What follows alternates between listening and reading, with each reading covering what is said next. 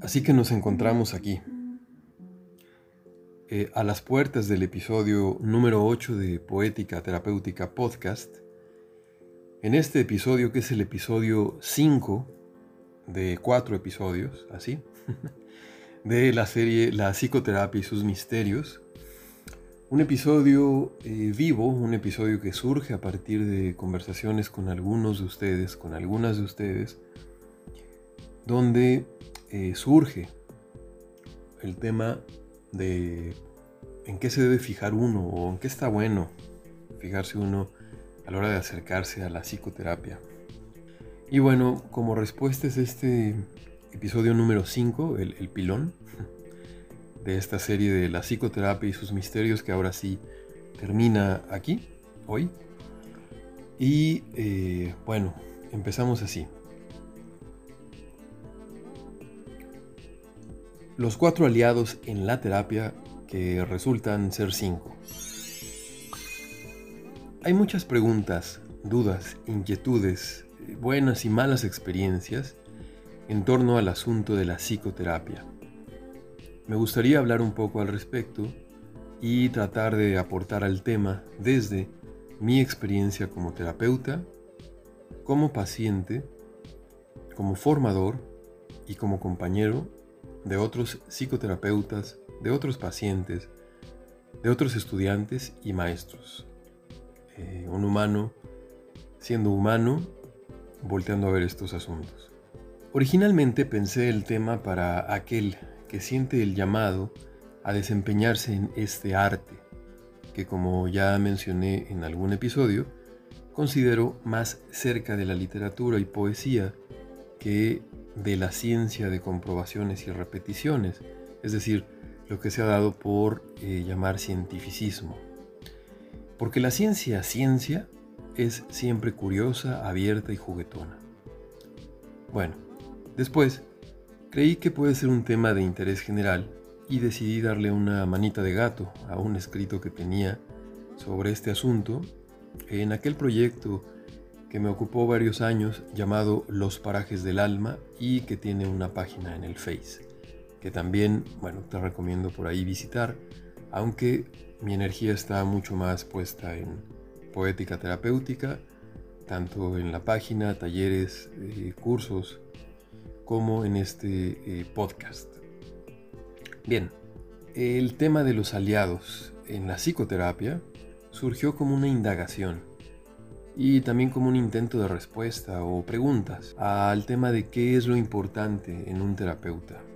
Tanto si uno anhela ser un terapeuta, como si uno quiere acercarse a un terapeuta.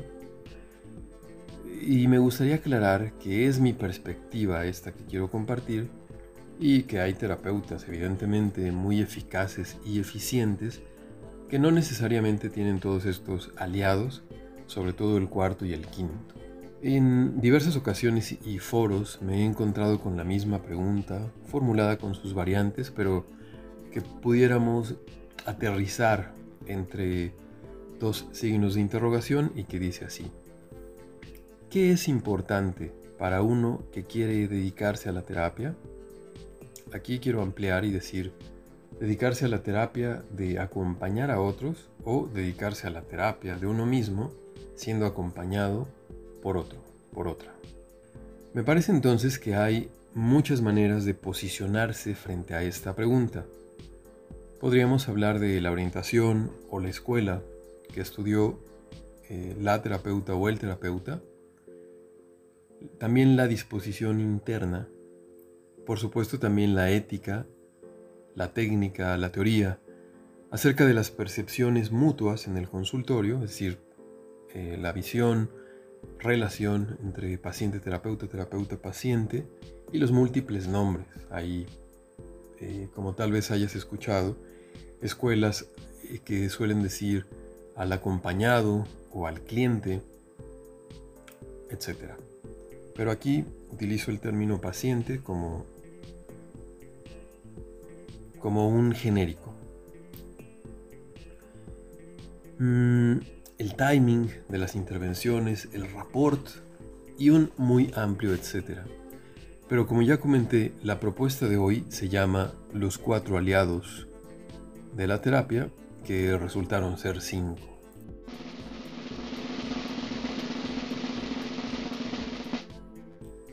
Aliado número uno, proceso terapéutico.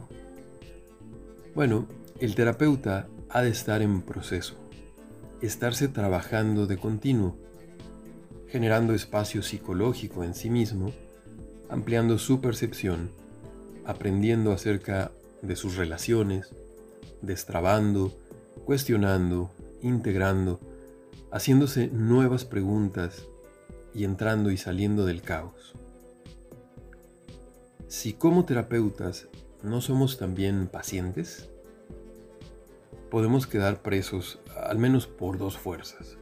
Uno, la de la figura del terapeuta que se va distanciando de sus propios laberintos y va volviéndose miope hasta enseguecer.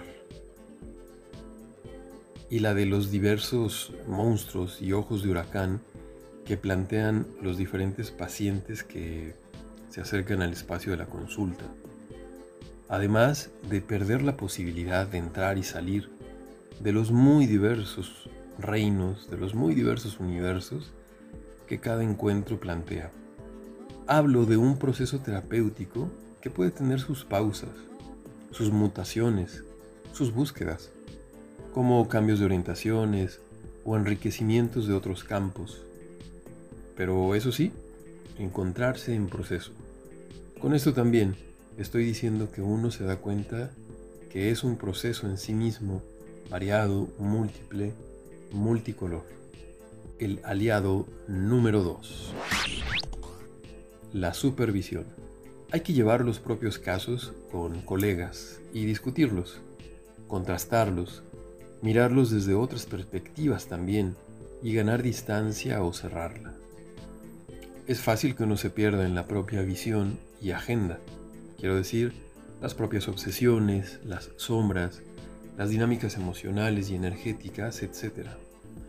Además de que la riqueza de otras miradas y la frescura y pluridimensionalidad que aportan estas reuniones no se pueden generar solas en uno mismo.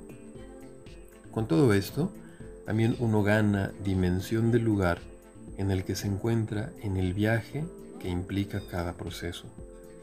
Un viaje en espiral, como dicen las tradiciones ancestrales, un viaje al centro del corazón.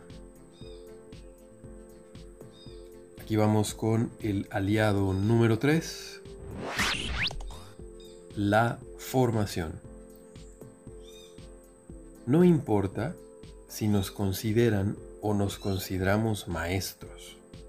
Habremos de ser aprendices, alumnos, alumnos dedicados, comprometidos, alumnos responsables y gozosos. En última instancia, aprendices de ser humano. Esto hace que como terapeutas seamos también así Conforme vamos viviendo y al estar comprometidos con nuestro llamado, nos vamos dando cuenta de que cambiamos. Nos muta la piel, las visiones, los matices de la percepción. Nos vamos dando cuenta en ocasiones de maneras dolorosas que hay muchas cosas por aprender y otras tantas por desaprender. Poder mirar distinto, meter nuevo aire y vivir mutaciones es fundamental para esta labor que nos elige y elegimos. Hay quienes sienten la necesidad de formalizar saberes y estudiar, por ejemplo, psicología. Y hay psicólogos que sienten que necesitan diversificarse, mirar más allá o más acá, dentro de sí mismos, o internarse en lo llamado mundo alternativo. En fin, no hay una meta, sino sentidos externos y un sentido interno, que es este llamado que va cambiando y va llevándonos por derroteros distintos. No es un solo mensaje, sino una especie de diálogo con lo humano, desde dimensiones distintas. Yo recomiendo mirar hacia lo que ahora se ha dado por llamar saberes ancestrales, pero tratar de profundizar y evitar visiones demasiado románticas, superficiales o edulcoradas. Aliado número 4. Trabajo interior fundamento espiritual. Aquí me refiero a la experiencia viva, no nada más intelectual, sino la experiencia en la carne, en la energía, en las relaciones, en la percepción, de que algo nos trasciende o que tenemos una dimensión mucho más profunda y que va más allá de lo que llamamos vida cotidiana, que tenemos muchas dimensiones y que todo es en relación con nosotros. Lo percibido y el que percibe son una unidad dual o un multiverso, si se quiere. Habrá que asomarnos entonces, vivir y sentir el misterio de la existencia y luego hallarle un lugar en lo que hacemos, en lo que decimos que somos y en lo que creemos vivir. Y conectar así nuestro quehacer terapéutico con esta visión, con esta vivencia, con esta realidad, con este fundamento, pues. Ya que todos vivimos el mundo mediatizado por nuestra percepción o, por retomar las palabras de Jacobo Greenberg, vivimos en una burbuja perceptual. Pero esta burbuja también está entretejida en la percepción general del tiempo en el que nos toca vivir, es decir, el ser humano ahora, desde esta visión occidental que abarca todo nuestro quehacer, se mira desde una perspectiva materialista, segmentada, particularizada, lógica, explicativa, etc. Entonces es buena idea pensar en cómo salir de esos dictámenes para podernos vivir, sentir de formas diversas. Bueno, pues estos son eh, algunos garabatos básicos de estos cuatro aliados. Y estos aliados eh, jamás van solos, ya que guardan íntima relación con los demás. Tanto así que el cambio, la dedicación o la desidia en uno de ellos influye poderosamente en los demás. Por ejemplo, si en tu terapia te das cuenta de que la culpa que llevabas a cuestas, tal vez por muchos años, tiene que ver, entre otras cosas, con que querías, con que querías, tal vez con buena intención, sentirte muy importante para el otro. Y esta importancia se disfrazaba de culpa. Por ejemplo, ¿cómo pude hacerle daño? ¿O cómo pude hacerle mal a esta persona? O seguramente merezco un castigo por ser de esta manera, o por esto me va mal, por no haberle hecho caso a tal dictado de nuestros padres, o las familias, o las buenas costumbres, o la sociedad, qué sé yo. Entonces, eh, ahí se disfraza, Se disfraza la importancia personal de culpa. Por lo tanto, los casos que te llevarán tus pacientes en, en la situación de que tú fueras terapeuta, ya no se quedarían atorados en la culpa y, en el caso de ser paciente, ya no quedarían ahí eh, colgados del disfraz de la culpa, como un disfraz o como una ilusión, se, podría ver a través de la culpa como un disfraz o como una ilusión y poder ver más directamente este deseo o este miedo de ser importante para el otro. Así, tal vez te apetezca aprender algo más de este tema, de la importancia personal, de manera formal, o también pudiera suceder que ya sin culpa, pues no tengas reparo en distribuir de otra forma tus recursos, recursos materiales, recursos energéticos, recursos relacionales, recursos emocionales, tus tiempos, tus prioridades, y hasta tal vez te des cuenta que el querer ser importante para el otro estaba en función de no tomarte en cuenta como alguien importante para ti. En fin, eso también abre el espacio para otras visiones y maneras de entender y percibir el misterio. Así, la nueva libertad ganada tornará amor y tornará responsabilidad. Así, tu perspectiva de las relaciones y hasta tal vez del fundamento de lo humano va cambiando también. Espero que en este ejemplo sencillo y tal vez hasta caricaturesco mm, pueda haber yo hecho una sugerencia de cómo están interconectados los aliados.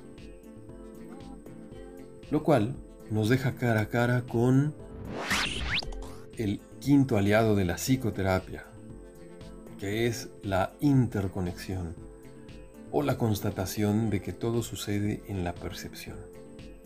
Una percepción que es cíclica y que podemos ver en las estaciones del año, en las horas del día, en la respiración y la exhalación, en los movimientos de sístole y diástole del corazón, en los ciclos de vigilia, sueño, los ciclos de hambre, alimentación, evacuación y claro, nutrición.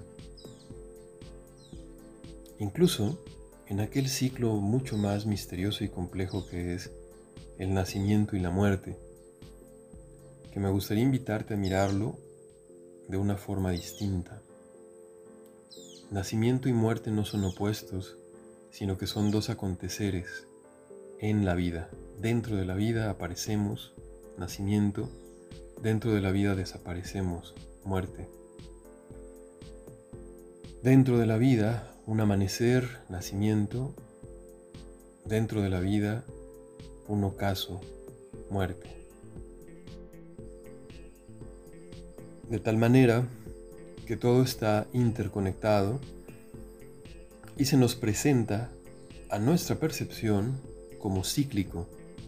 De esta manera se va develando la poética de un universo que renace, se renueva y se nutre de continuo en la entraña misma del misterio innombrable. Bueno, pues ese es el, texto, digamos, de eh, pues estos aliados que cuatro surgieron cinco por medio del diálogo. Y eso también me hace pensar en cómo surgen las cosas.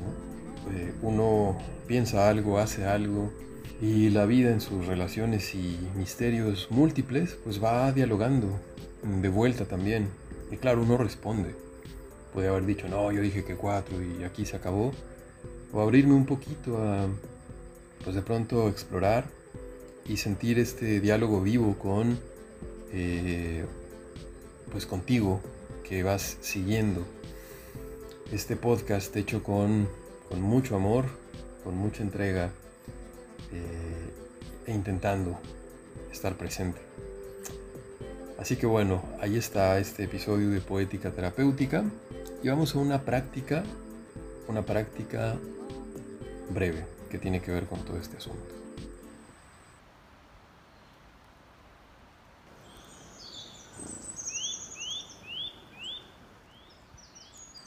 Elige un espacio tranquilo, un espacio y un tiempo. E imagina que en este espacio y en este tiempo enciendes una velita. Una velita que te das cuenta que está en lo que tú entiendas por el centro del corazón.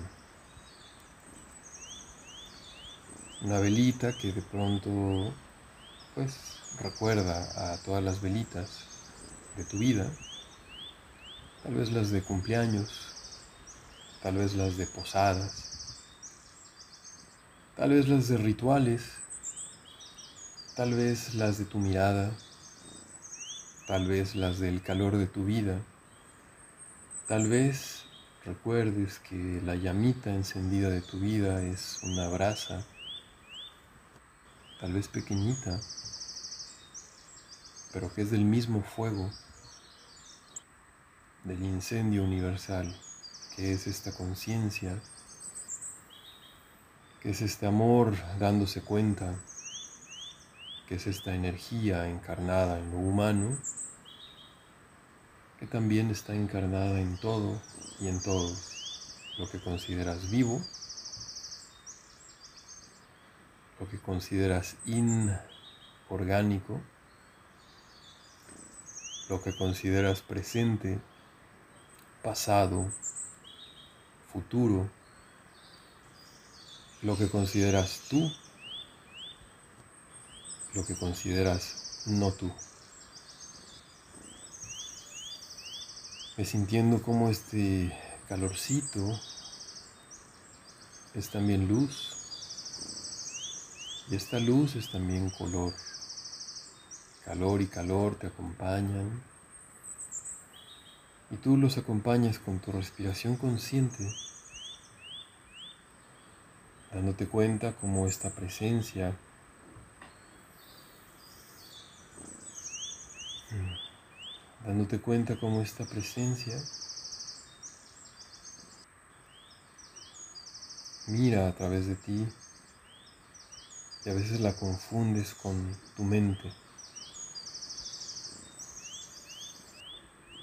Siente a través de ti y a veces la confundes con tus emociones. Hace a través de ti y a veces la confundes con tus actos. ¿Qué pasa si por un instante te asomas al misterio vivo de la existencia y te das cuenta que esta luz, esta llama viva, este atisbo de conciencia que va más allá de la luz física, porque eres consciente con ojos abiertos y ojos cerrados. Es decir, hay una visión que es una luz que es más bien conciencia, que es presencia, que es atención. Atención consciente, atención consciente y amorosa.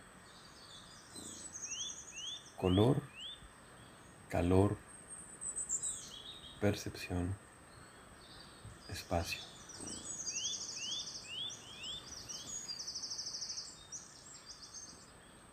por un instante al menos te asomas a esa dimensión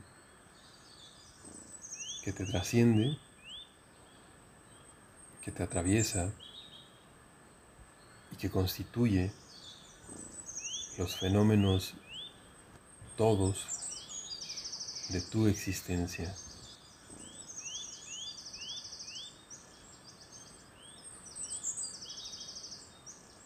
Esta luz si somos conscientes de ella, es una luz que nunca se apaga. Esta luz, aun y cuando no nos hagamos conscientes de ella, es una luz que nunca se apaga.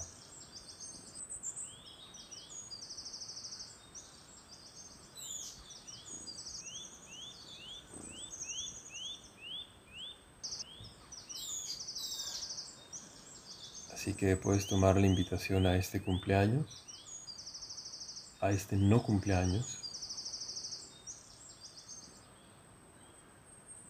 Felicitarte a ti misma, a ti mismo. Porque sí, porque no. Y en silencio.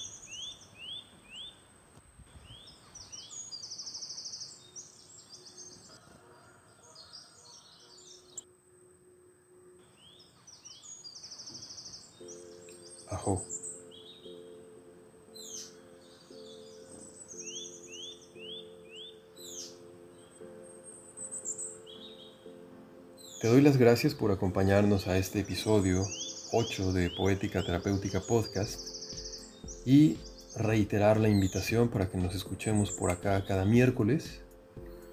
En algún momento del día del miércoles sale el episodio. Em, y también que visites nuestras redes.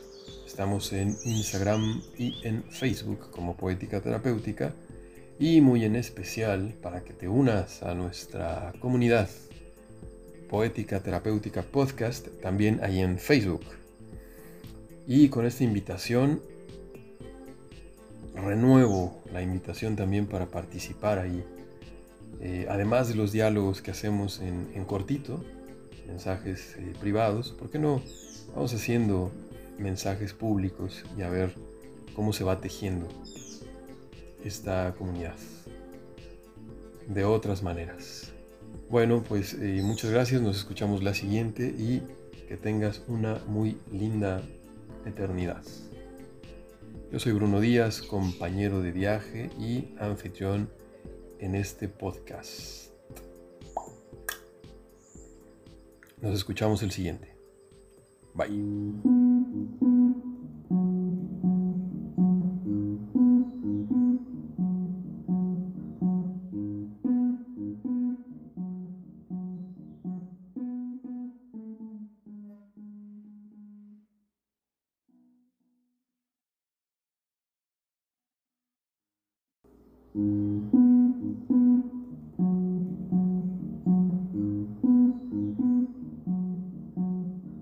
Así que nos encontramos aquí, eh, a las puertas del episodio número 8 de Poética Terapéutica Podcast.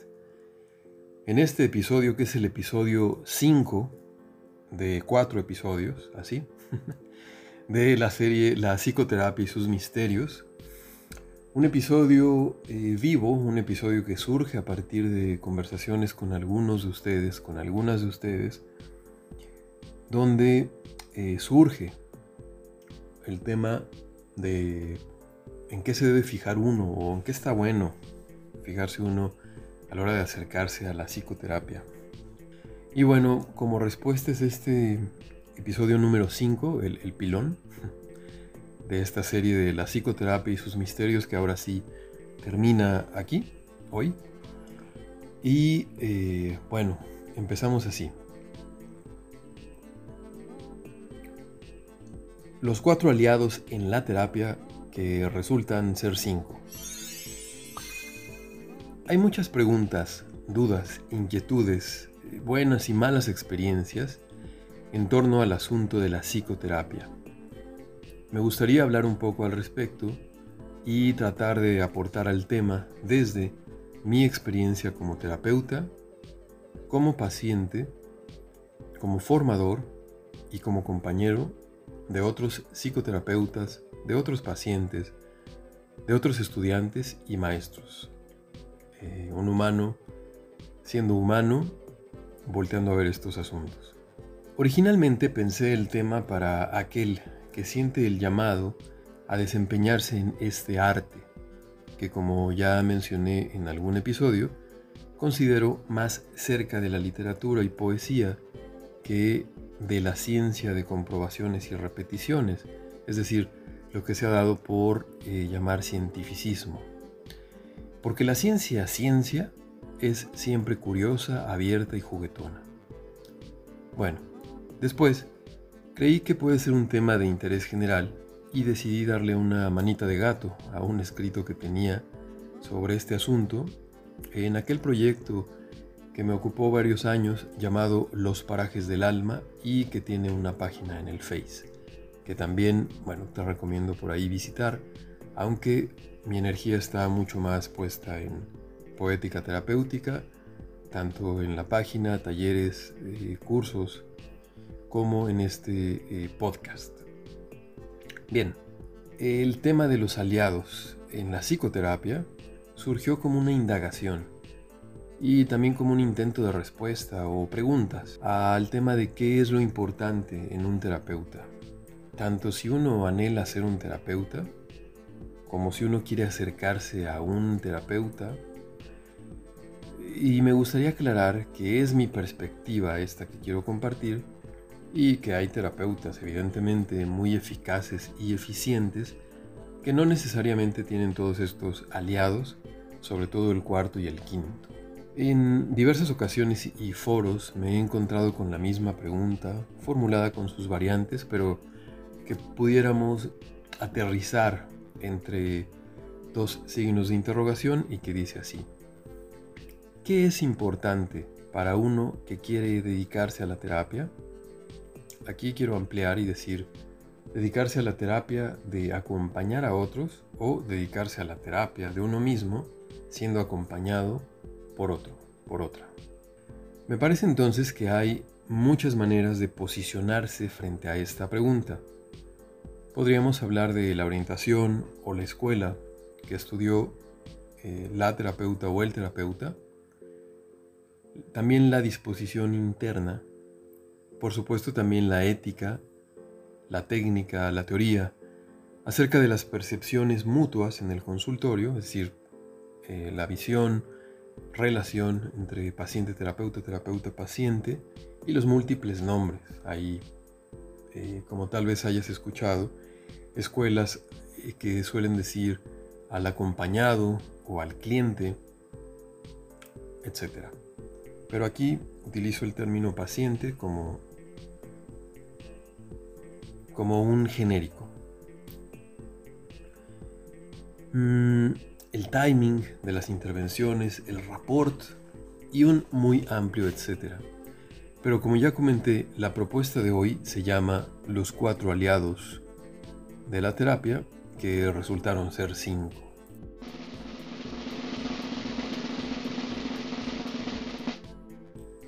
Aliado número uno, proceso terapéutico. Bueno, el terapeuta ha de estar en proceso estarse trabajando de continuo, generando espacio psicológico en sí mismo, ampliando su percepción, aprendiendo acerca de sus relaciones, destrabando, cuestionando, integrando, haciéndose nuevas preguntas y entrando y saliendo del caos. Si como terapeutas no somos también pacientes, podemos quedar presos al menos por dos fuerzas. Uno, la de la figura del terapeuta que se va distanciando de sus propios laberintos y va volviéndose miope hasta enseguecer. Y la de los diversos monstruos y ojos de huracán que plantean los diferentes pacientes que se acercan al espacio de la consulta además de perder la posibilidad de entrar y salir de los muy diversos reinos, de los muy diversos universos que cada encuentro plantea. Hablo de un proceso terapéutico que puede tener sus pausas, sus mutaciones, sus búsquedas, como cambios de orientaciones o enriquecimientos de otros campos. Pero eso sí, encontrarse en proceso. Con esto también estoy diciendo que uno se da cuenta que es un proceso en sí mismo, variado, múltiple, multicolor. El aliado número 2. La supervisión. Hay que llevar los propios casos con colegas y discutirlos, contrastarlos, mirarlos desde otras perspectivas también y ganar distancia o cerrarla. Es fácil que uno se pierda en la propia visión y agenda Quiero decir, las propias obsesiones, las sombras, las dinámicas emocionales y energéticas, etc.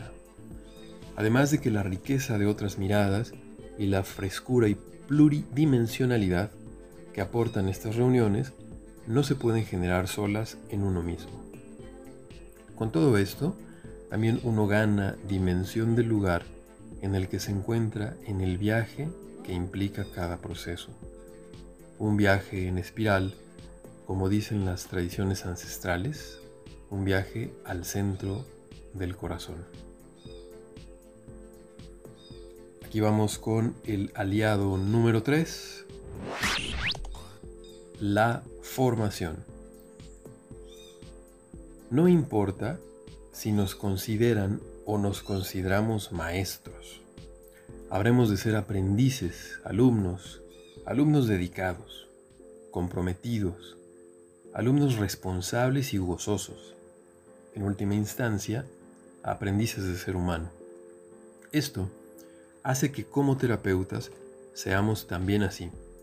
Conforme vamos viviendo y al estar comprometidos con nuestro llamado, nos vamos dando cuenta de que cambiamos, nos muta la piel, las visiones, los matices de la percepción, nos vamos dando cuenta en ocasiones de maneras dolorosas que hay muchas cosas por aprender y otras tantas por desaprender. poder mirar distinto, meter nuevo aire y vivir mutaciones es fundamental para esta labor que nos elige y elegimos. Hay quienes sienten la necesidad de formalizar saberes y estudiar, por ejemplo, psicología. Y hay psicólogos que sienten que necesitan diversificarse, mirar más allá o más acá, dentro de sí mismos, o internarse en lo llamado mundo alternativo.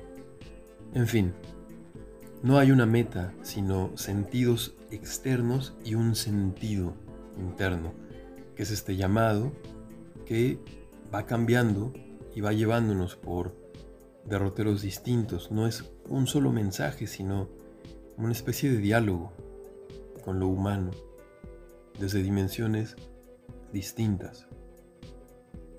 Yo recomiendo mirar hacia lo que ahora se ha dado por llamar saberes ancestrales, pero tratar de profundizar y evitar visiones demasiado románticas, superficiales o edulcoradas.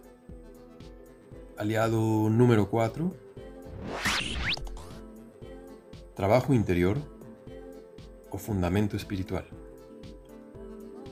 Aquí me refiero a la experiencia viva, no nada más intelectual, sino la experiencia en la carne, en la energía, en las relaciones, en la percepción, de que algo nos trasciende o que tenemos una dimensión mucho más profunda y que va más allá de lo que llamamos vida cotidiana, que tenemos muchas dimensiones y que todo es en relación con nosotros. Lo percibido y el que percibe son una unidad dual o un multiverso, si se quiere. Habrá que asomarnos entonces, vivir y sentir el misterio de la existencia y luego hallarle un lugar en lo que hacemos, en lo que decimos que somos y en lo que creemos vivir. Y conectar así nuestro quehacer terapéutico con esta visión, con esta vivencia, con esta realidad, con este fundamento, pues. Ya que todos vivimos el mundo mediatizado por nuestra percepción o, por retomar las palabras de Jacobo Greenberg, vivimos en una burbuja perceptual. Pero esta burbuja también está entretejida en la percepción general del tiempo en el que nos toca vivir, es decir, el ser humano ahora, desde esta visión occidental que abarca todo nuestro quehacer, se mira desde una perspectiva materialista, segmentada, particularizada, lógica, explicativa, etc. Entonces es buena idea pensar en cómo salir de esos dictámenes para podernos vivir, sentir de formas diversas. Bueno, pues estos son eh, algunos garabatos básicos de estos cuatro aliados. Y estos aliados eh, jamás van solos ya que guardan íntima relación con los demás. Tanto así que el cambio, la dedicación o la desidia en uno de ellos influye poderosamente en los demás. Por ejemplo, si en tu terapia te das cuenta de que la culpa que llevabas a cuestas, tal vez por muchos años, tiene que ver, entre otras cosas, con que querías, con que querías tal vez con buena intención, sentirte muy importante para el otro. Y esta importancia se disfrazaba de culpa. Por ejemplo, ¿cómo pude hacerle daño? ¿O cómo pude hacerle mal a esta persona? O seguramente merezco un castigo por ser de esta manera, o por esto me va mal, por no haberle hecho caso a tal dictado de nuestros padres, o las familias, o las buenas costumbres, o la sociedad, qué sé yo. Entonces, eh, ahí se disfraza, ¿no? Se disfraza la importancia personal de culpa. Por lo tanto, los casos que te llevarán tus pacientes en, en la situación de que tú fueras terapeuta, ya no se quedarían atorados en la culpa y, en el caso de ser paciente, ya no quedarían ahí eh, colgados del disfraz de la culpa, como un disfraz o como una ilusión, se, podría ver a través de la culpa como un disfraz o como una ilusión y poder ver más directamente este deseo o este miedo de ser importante para el otro. Así, tal vez te apetezca aprender algo más de este tema, de la importancia personal, de manera formal, o también pudiera suceder que ya sin culpa, pues no tengas reparo en distribuir de otra forma tus recursos, recursos materiales, recursos energéticos, recursos relacionales, recursos emocionales, tus tiempos, tus prioridades, y hasta tal vez te des cuenta que el querer ser importante para el otro estaba en función de no tomarte en cuenta como alguien importante para ti. En fin, eso también abre el espacio para otras visiones y maneras de entender y percibir el misterio. Así, la nueva libertad ganada tornará amor y tornará responsabilidad. Así, tu perspectiva de las relaciones y hasta tal vez del fundamento de lo humano va cambiando también. Espero que en este ejemplo sencillo y tal vez hasta caricaturesco mm, pueda haber yo hecho una sugerencia de cómo están interconectados los aliados. Lo cual nos deja cara a cara con el quinto aliado de la psicoterapia, que es la interconexión o la constatación de que todo sucede en la percepción. Una percepción que es cíclica y que podemos ver en las estaciones del año, en las horas del día, en la respiración y la exhalación, en los movimientos de sístole y diástole del corazón, en los ciclos de vigilia, sueño, los ciclos de hambre, alimentación, evacuación y claro, nutrición. Incluso en aquel ciclo mucho más misterioso y complejo que es el nacimiento y la muerte, que me gustaría invitarte a mirarlo de una forma distinta. Nacimiento y muerte no son opuestos, sino que son dos aconteceres en la vida. Dentro de la vida aparecemos, nacimiento, dentro de la vida desaparecemos, muerte. Dentro de la vida, un amanecer, nacimiento, dentro de la vida, un ocaso, muerte. De tal manera que todo está interconectado y se nos presenta a nuestra percepción como cíclico.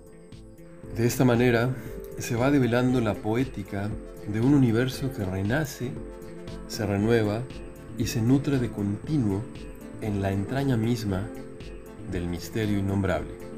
Bueno, pues ese es el, texto, digamos, de eh, pues estos aliados, que de cuatro surgieron cinco, por medio del diálogo. Y eso también me hace pensar en cómo surgen las cosas. Eh, uno piensa algo, hace algo, y la vida en sus relaciones y misterios múltiples, pues va dialogando de vuelta también. Y claro, uno responde. Puede haber dicho, no, yo dije que cuatro y aquí se acabó.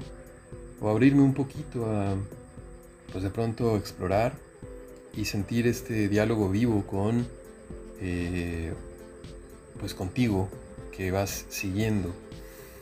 Este podcast hecho con, mucho amor, con mucha entrega eh, e intentando estar presente.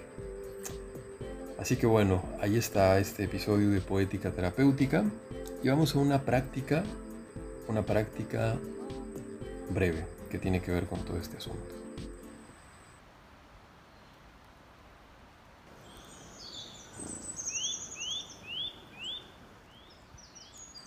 Elige un espacio tranquilo, un espacio y un tiempo e imagina que en este espacio y en este tiempo enciendes una velita, una velita que te das cuenta que está en lo que tú entiendas por el centro del corazón.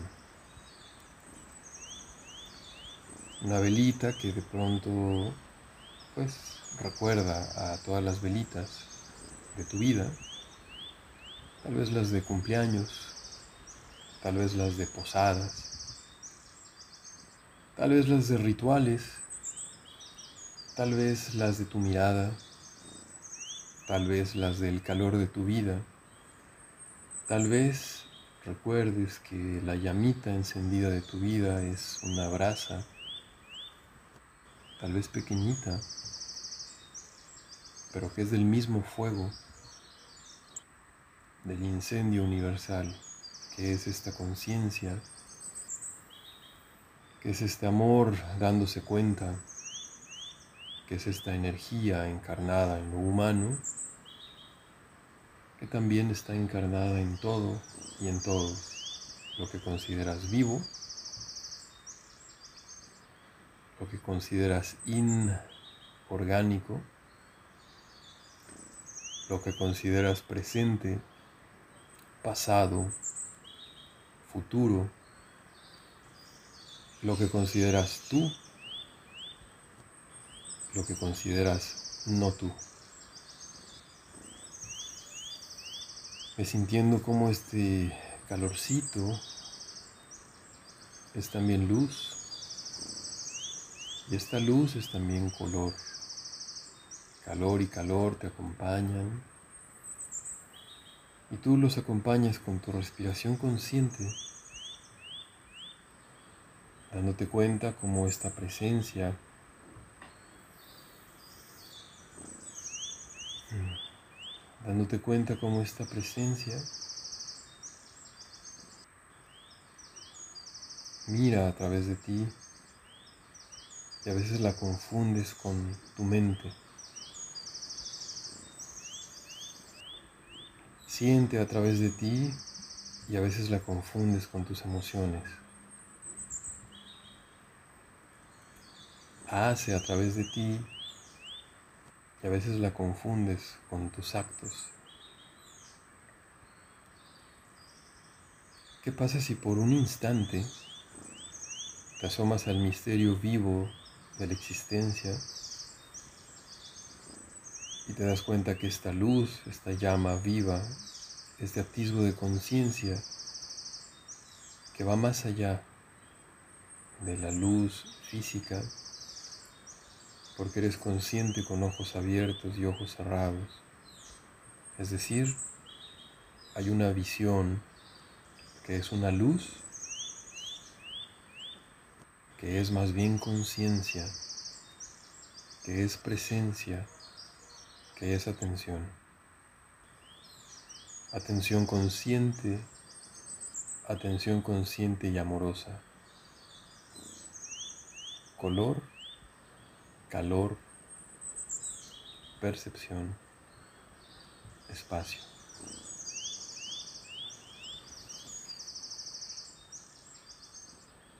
Por un instante al menos te asomas a esa dimensión que te trasciende, que te atraviesa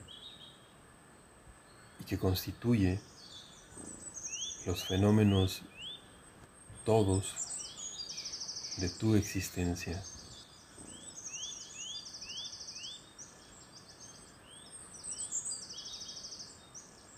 Esta luz, si somos conscientes de ella, Es una luz que nunca se apaga. Esta luz, aun y cuando no nos hagamos conscientes de ella, es una luz que nunca se apaga.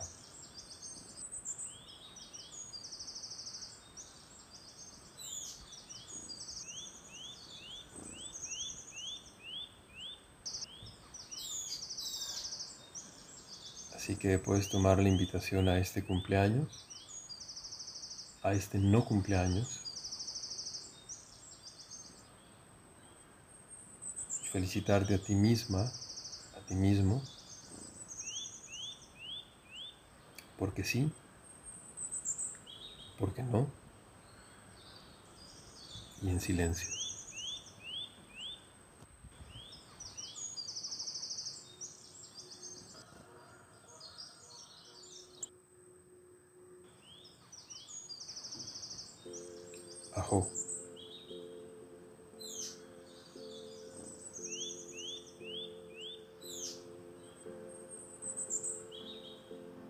Te doy las gracias por acompañarnos a este episodio 8 de Poética Terapéutica Podcast y reiterar la invitación para que nos escuchemos por acá cada miércoles.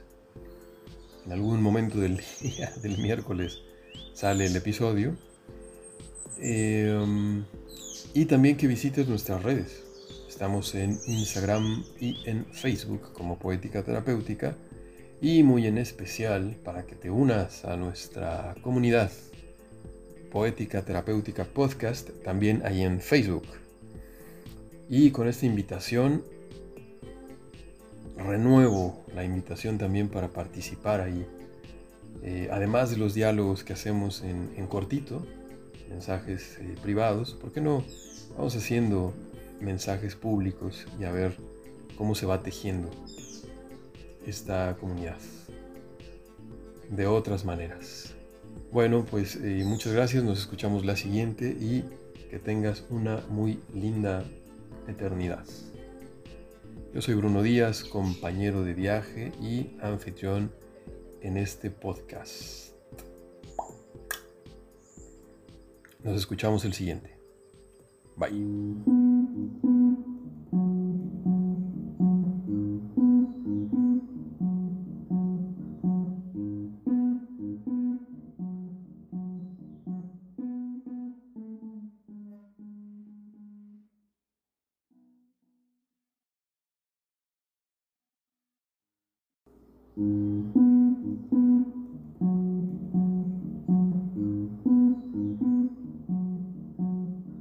Así que nos encontramos aquí,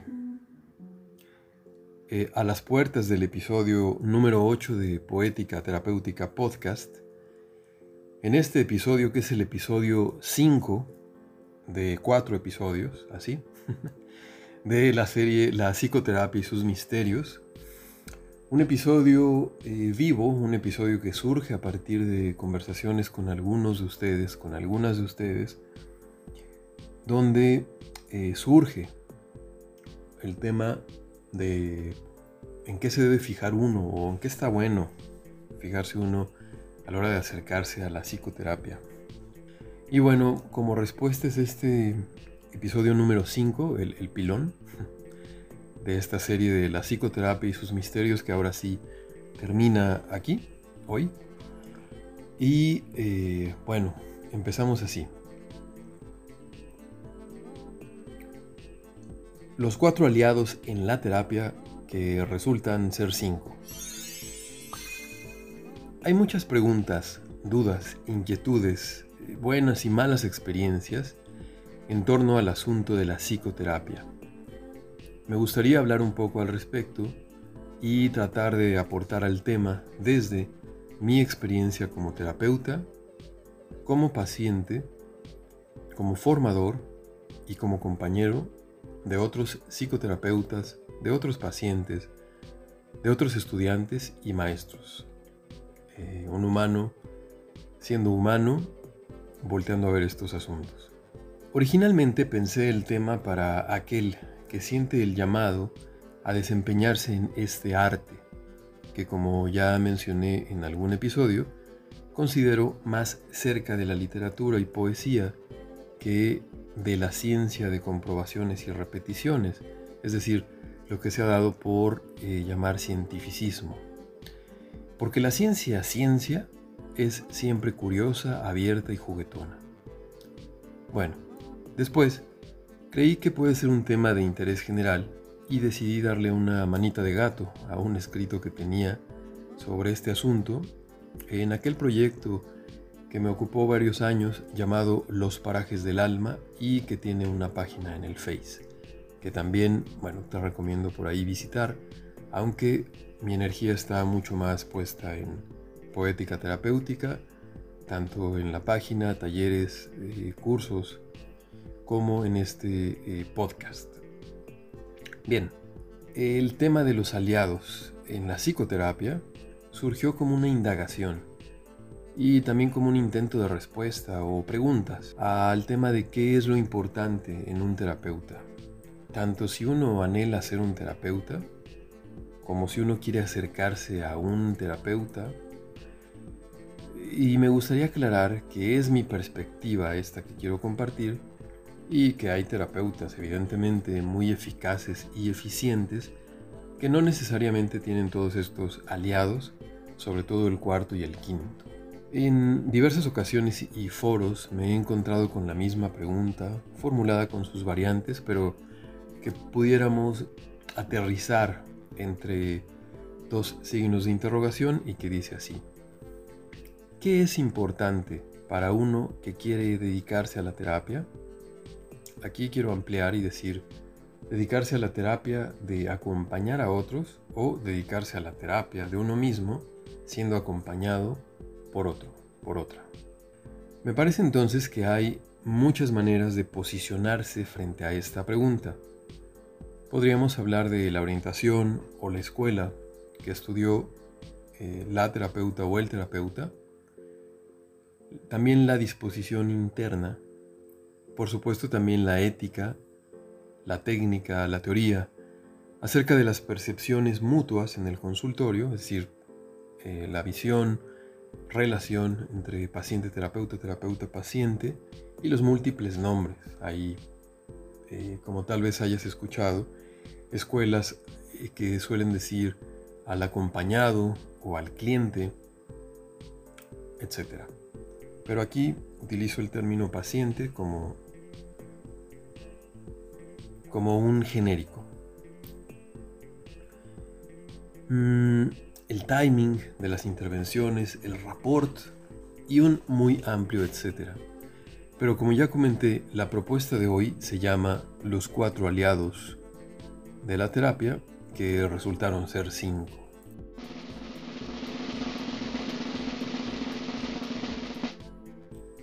Aliado número uno. Proceso terapéutico.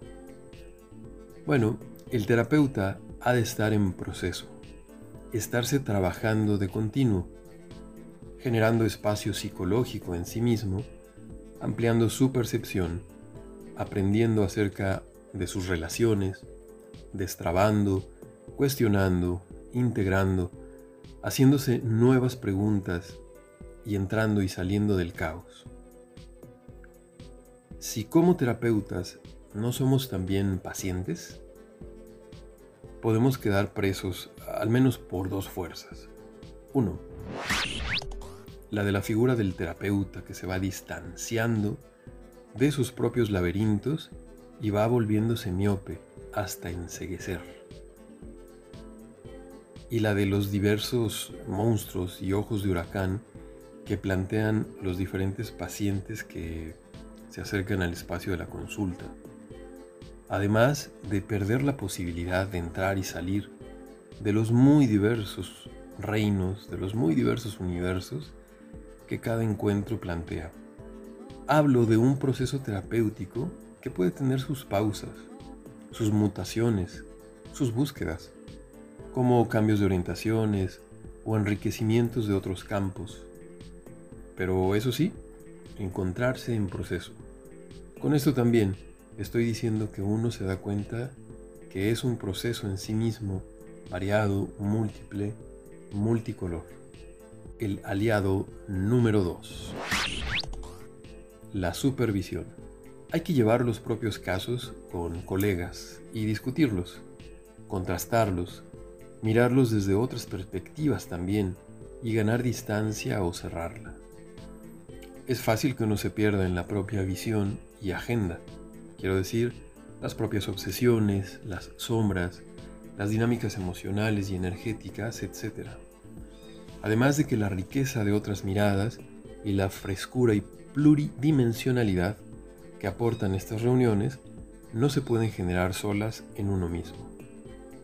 Con todo esto, también uno gana dimensión del lugar en el que se encuentra en el viaje que implica cada proceso un viaje en espiral, como dicen las tradiciones ancestrales, un viaje al centro del corazón. Aquí vamos con el aliado número 3, la formación. No importa si nos consideran o nos consideramos maestros. Habremos de ser aprendices, alumnos, alumnos dedicados, comprometidos, alumnos responsables y gozosos.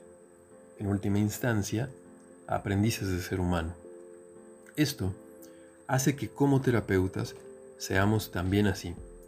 Conforme vamos viviendo y al estar comprometidos con nuestro llamado, nos vamos dando cuenta de que cambiamos. Nos muta la piel, las visiones, los matices de la percepción.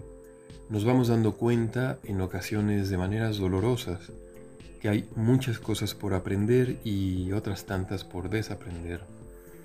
Poder mirar distinto, meter nuevo aire y vivir mutaciones es fundamental para esta labor que nos elige y elegimos.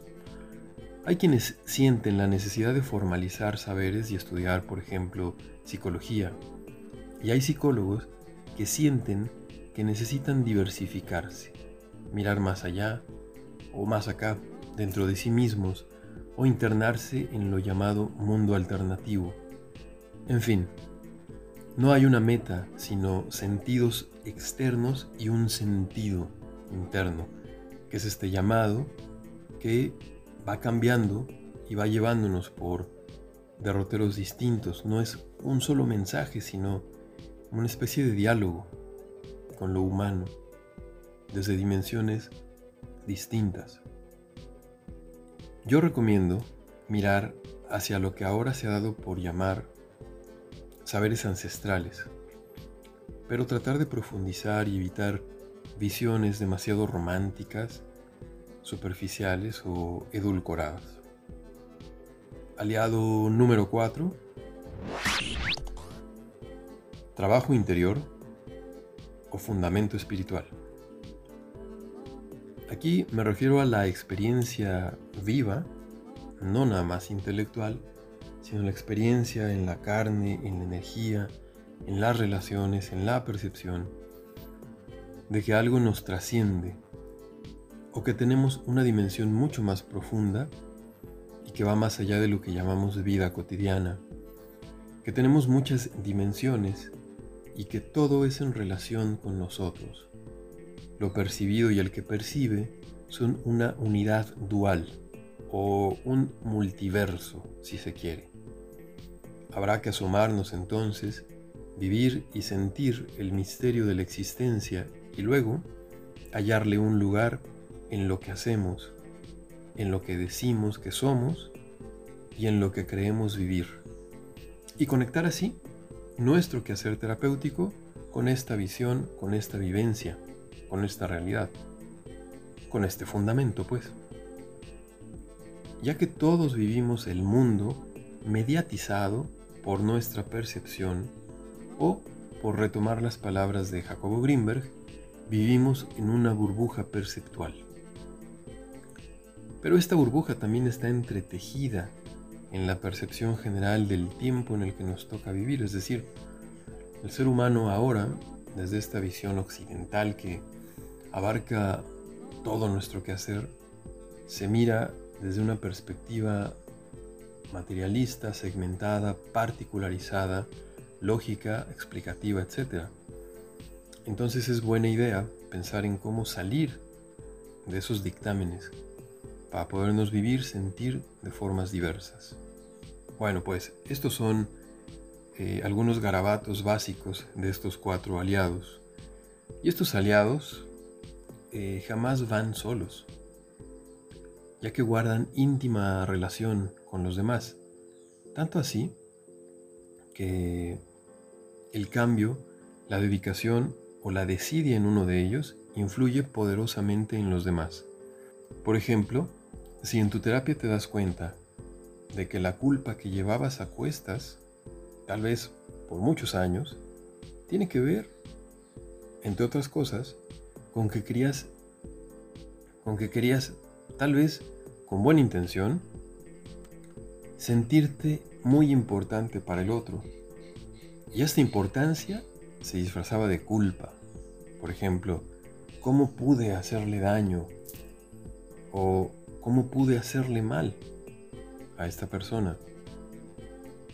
O seguramente merezco un castigo por ser de esta manera, o por esto me va mal, por no haberle hecho caso a tal dictado de nuestros padres, o las familias, o las buenas costumbres, o la sociedad, qué sé yo. Entonces, eh, ahí se disfraza, ¿no? Se disfraza la importancia personal de culpa.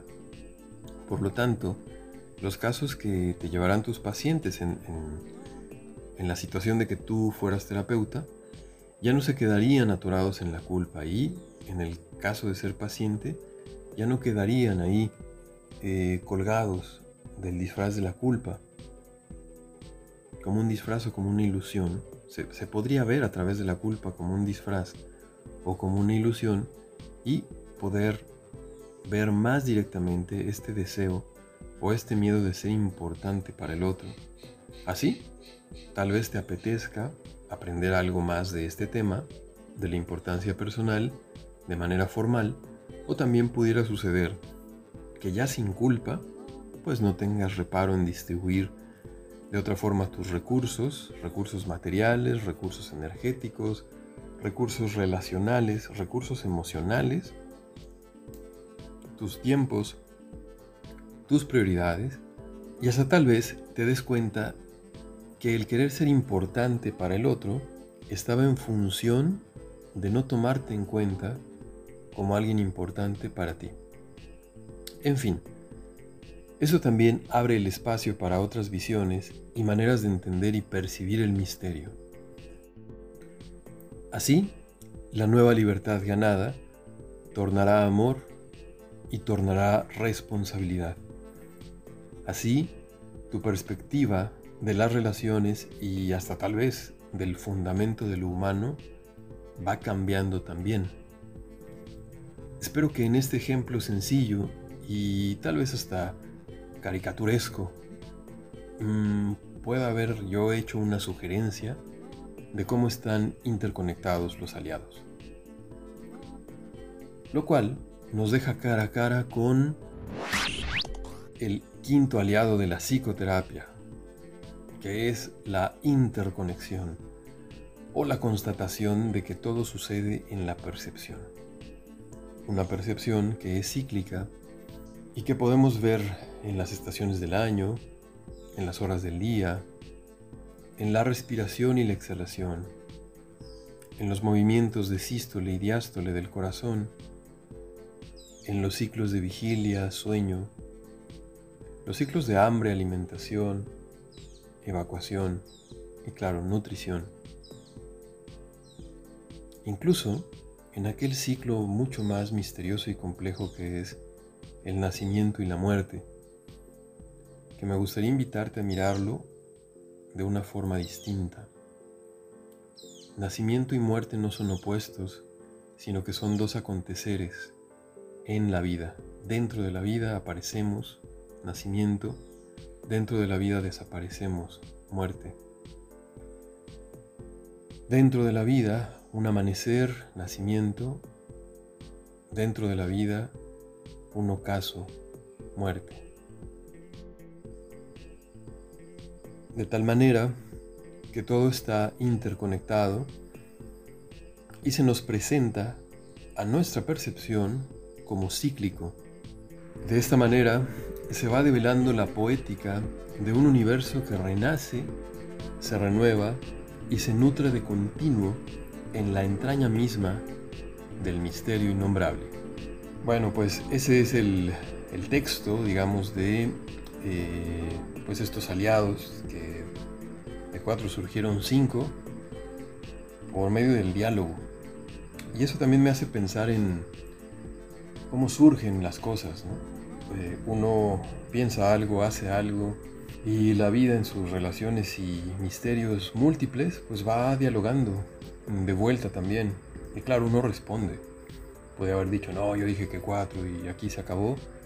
O abrirme un poquito a, pues de pronto explorar y sentir este diálogo vivo con, eh, pues contigo, que vas siguiendo. Este podcast hecho con con mucho amor, con mucha entrega eh, e intentando estar presente. Así que bueno, ahí está este episodio de Poética Terapéutica y vamos a una práctica, una práctica breve que tiene que ver con todo este asunto.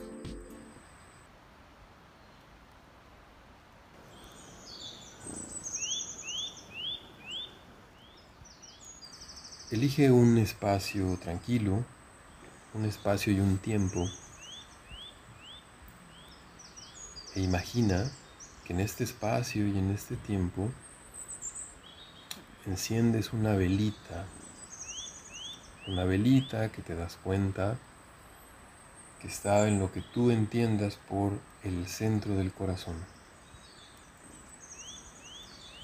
Una velita que de pronto pues recuerda a todas las velitas de tu vida, tal vez las de cumpleaños, tal vez las de posadas, tal vez las de rituales, tal vez las de tu mirada, tal vez las del calor de tu vida, tal vez recuerdes que la llamita encendida de tu vida es una brasa, tal vez pequeñita, pero que es del mismo fuego del incendio universal, que es esta conciencia, que es este amor dándose cuenta, que es esta energía encarnada en lo humano, que también está encarnada en todo y en todos, lo que consideras vivo, lo que consideras inorgánico,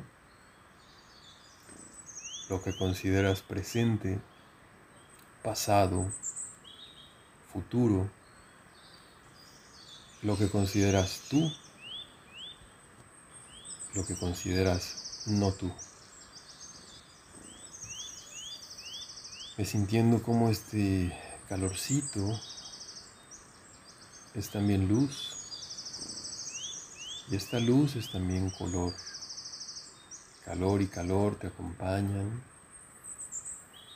Y tú los acompañas con tu respiración consciente,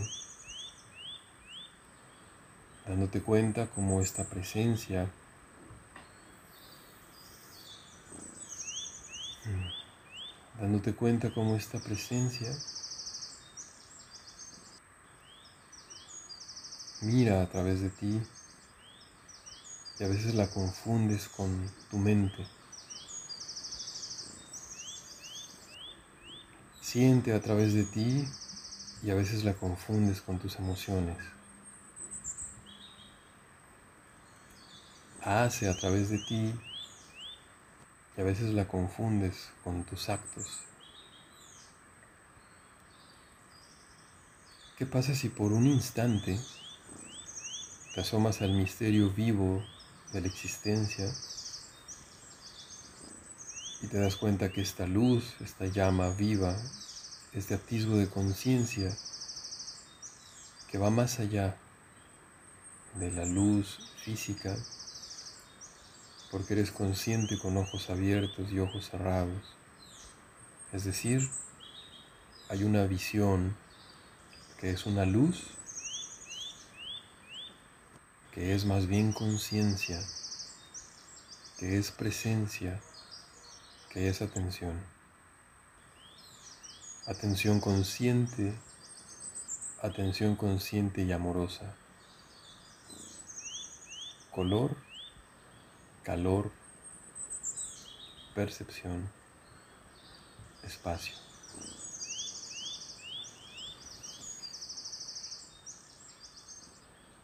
Por un instante al menos te asomas a esa dimensión que te trasciende, que te atraviesa y que constituye los fenómenos todos de tu existencia.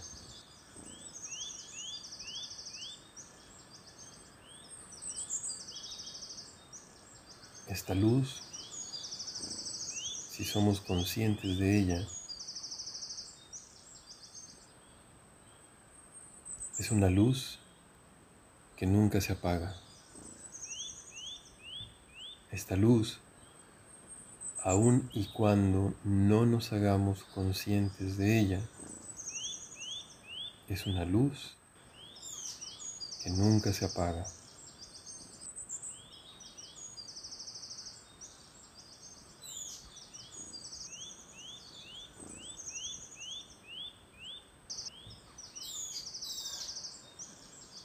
Que puedes tomar la invitación a este cumpleaños, a este no cumpleaños, felicitarte a ti misma, a ti mismo, porque sí, porque no, y en silencio.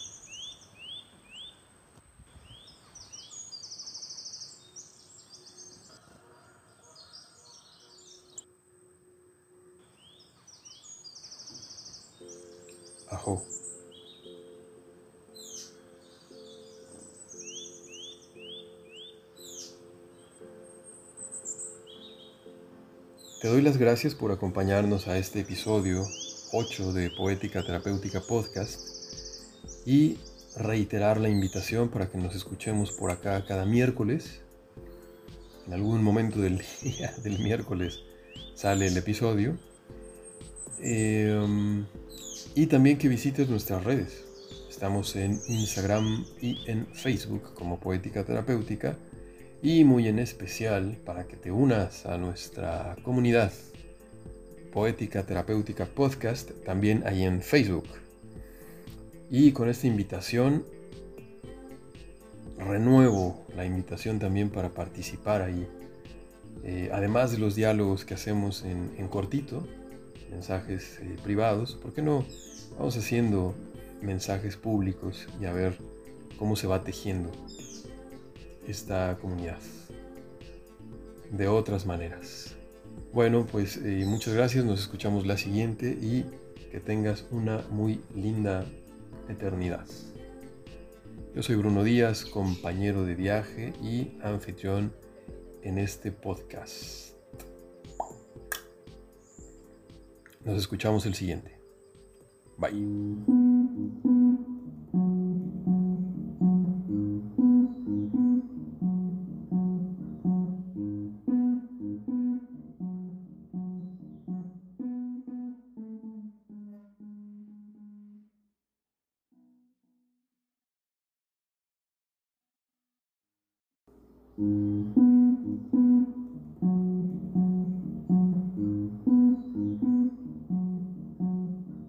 Así que nos encontramos aquí,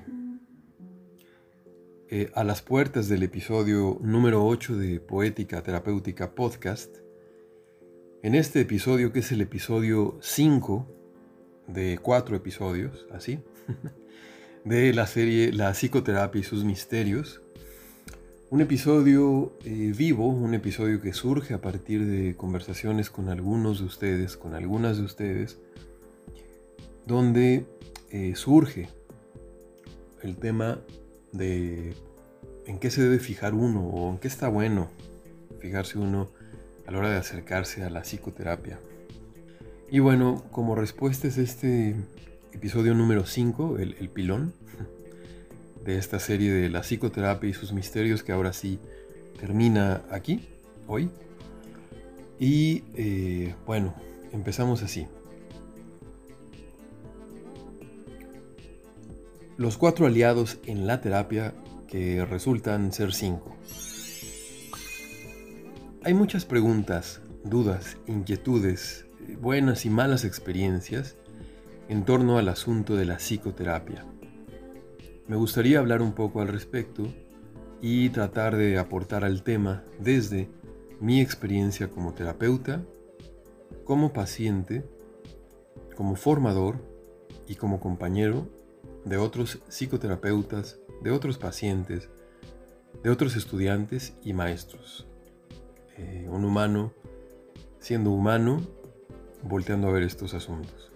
Originalmente pensé el tema para aquel que siente el llamado a desempeñarse en este arte, que como ya mencioné en algún episodio, considero más cerca de la literatura y poesía que de la ciencia de comprobaciones y repeticiones, es decir, lo que se ha dado por eh, llamar cientificismo.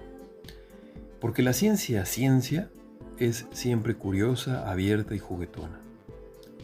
Bueno, después creí que puede ser un tema de interés general y decidí darle una manita de gato a un escrito que tenía sobre este asunto en aquel proyecto que me ocupó varios años llamado Los Parajes del Alma y que tiene una página en el Face, que también, bueno, te recomiendo por ahí visitar, aunque mi energía está mucho más puesta en poética terapéutica, tanto en la página, talleres, eh, cursos, como en este eh, podcast. Bien, el tema de los aliados en la psicoterapia surgió como una indagación y también como un intento de respuesta o preguntas al tema de qué es lo importante en un terapeuta. Tanto si uno anhela ser un terapeuta, como si uno quiere acercarse a un terapeuta. Y me gustaría aclarar que es mi perspectiva esta que quiero compartir y que hay terapeutas evidentemente muy eficaces y eficientes que no necesariamente tienen todos estos aliados, sobre todo el cuarto y el quinto. En diversas ocasiones y foros me he encontrado con la misma pregunta, formulada con sus variantes, pero que pudiéramos aterrizar entre dos signos de interrogación y que dice así. ¿Qué es importante para uno que quiere dedicarse a la terapia? Aquí quiero ampliar y decir, dedicarse a la terapia de acompañar a otros o dedicarse a la terapia de uno mismo siendo acompañado por otro, por otra. Me parece entonces que hay muchas maneras de posicionarse frente a esta pregunta. Podríamos hablar de la orientación o la escuela que estudió eh, la terapeuta o el terapeuta. También la disposición interna. Por supuesto también la ética, la técnica, la teoría, acerca de las percepciones mutuas en el consultorio, es decir, eh, la visión, relación entre paciente-terapeuta, terapeuta-paciente y los múltiples nombres. Ahí, eh, como tal vez hayas escuchado, escuelas eh, que suelen decir al acompañado o al cliente, etc. Pero aquí utilizo el término paciente como, como un genérico. Mm, el timing de las intervenciones, el rapport y un muy amplio etcétera. Pero como ya comenté, la propuesta de hoy se llama Los cuatro aliados de la terapia, que resultaron ser cinco.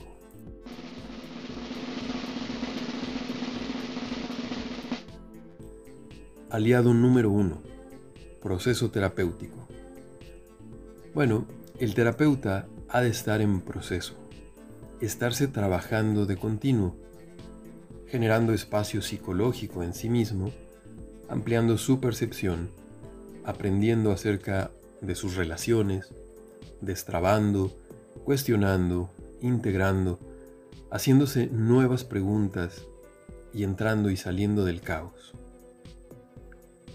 Si como terapeutas no somos también pacientes, podemos quedar presos al menos por dos fuerzas.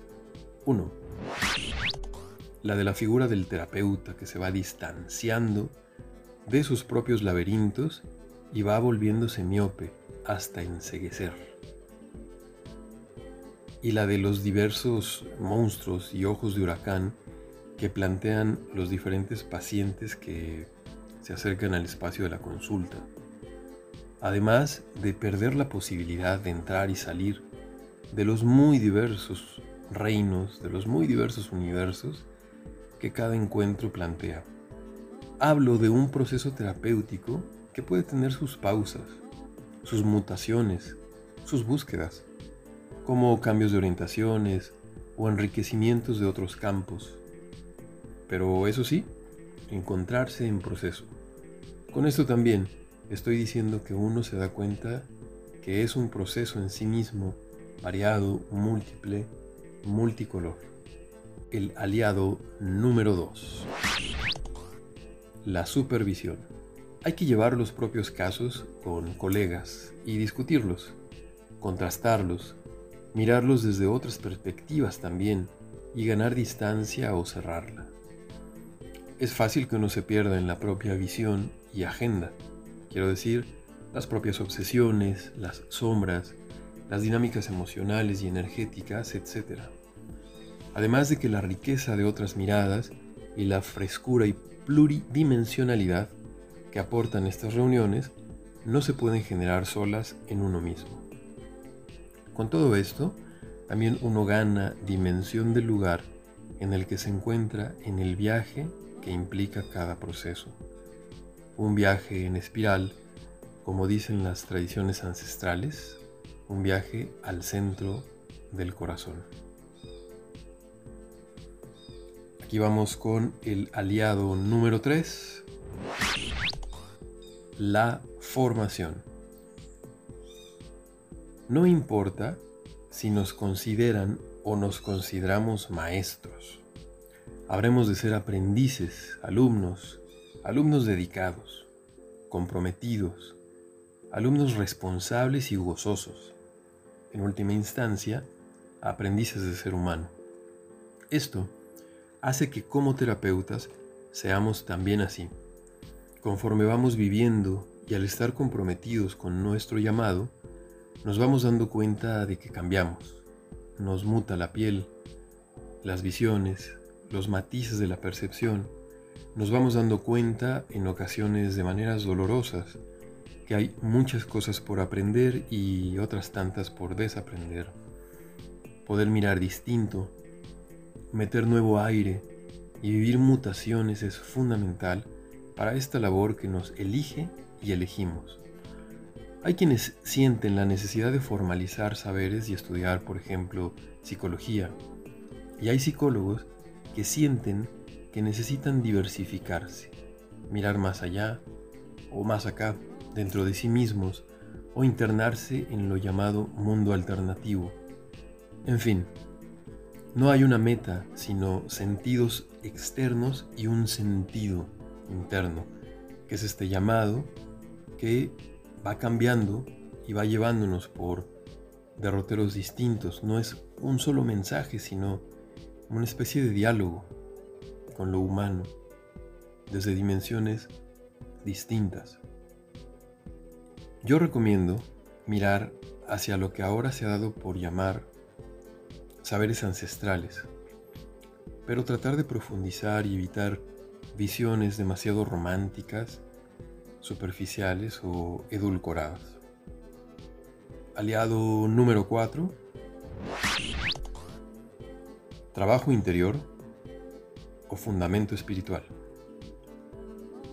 Aquí me refiero a la experiencia viva, no nada más intelectual, sino la experiencia en la carne, en la energía, en las relaciones, en la percepción, de que algo nos trasciende o que tenemos una dimensión mucho más profunda y que va más allá de lo que llamamos vida cotidiana, que tenemos muchas dimensiones y que todo es en relación con nosotros.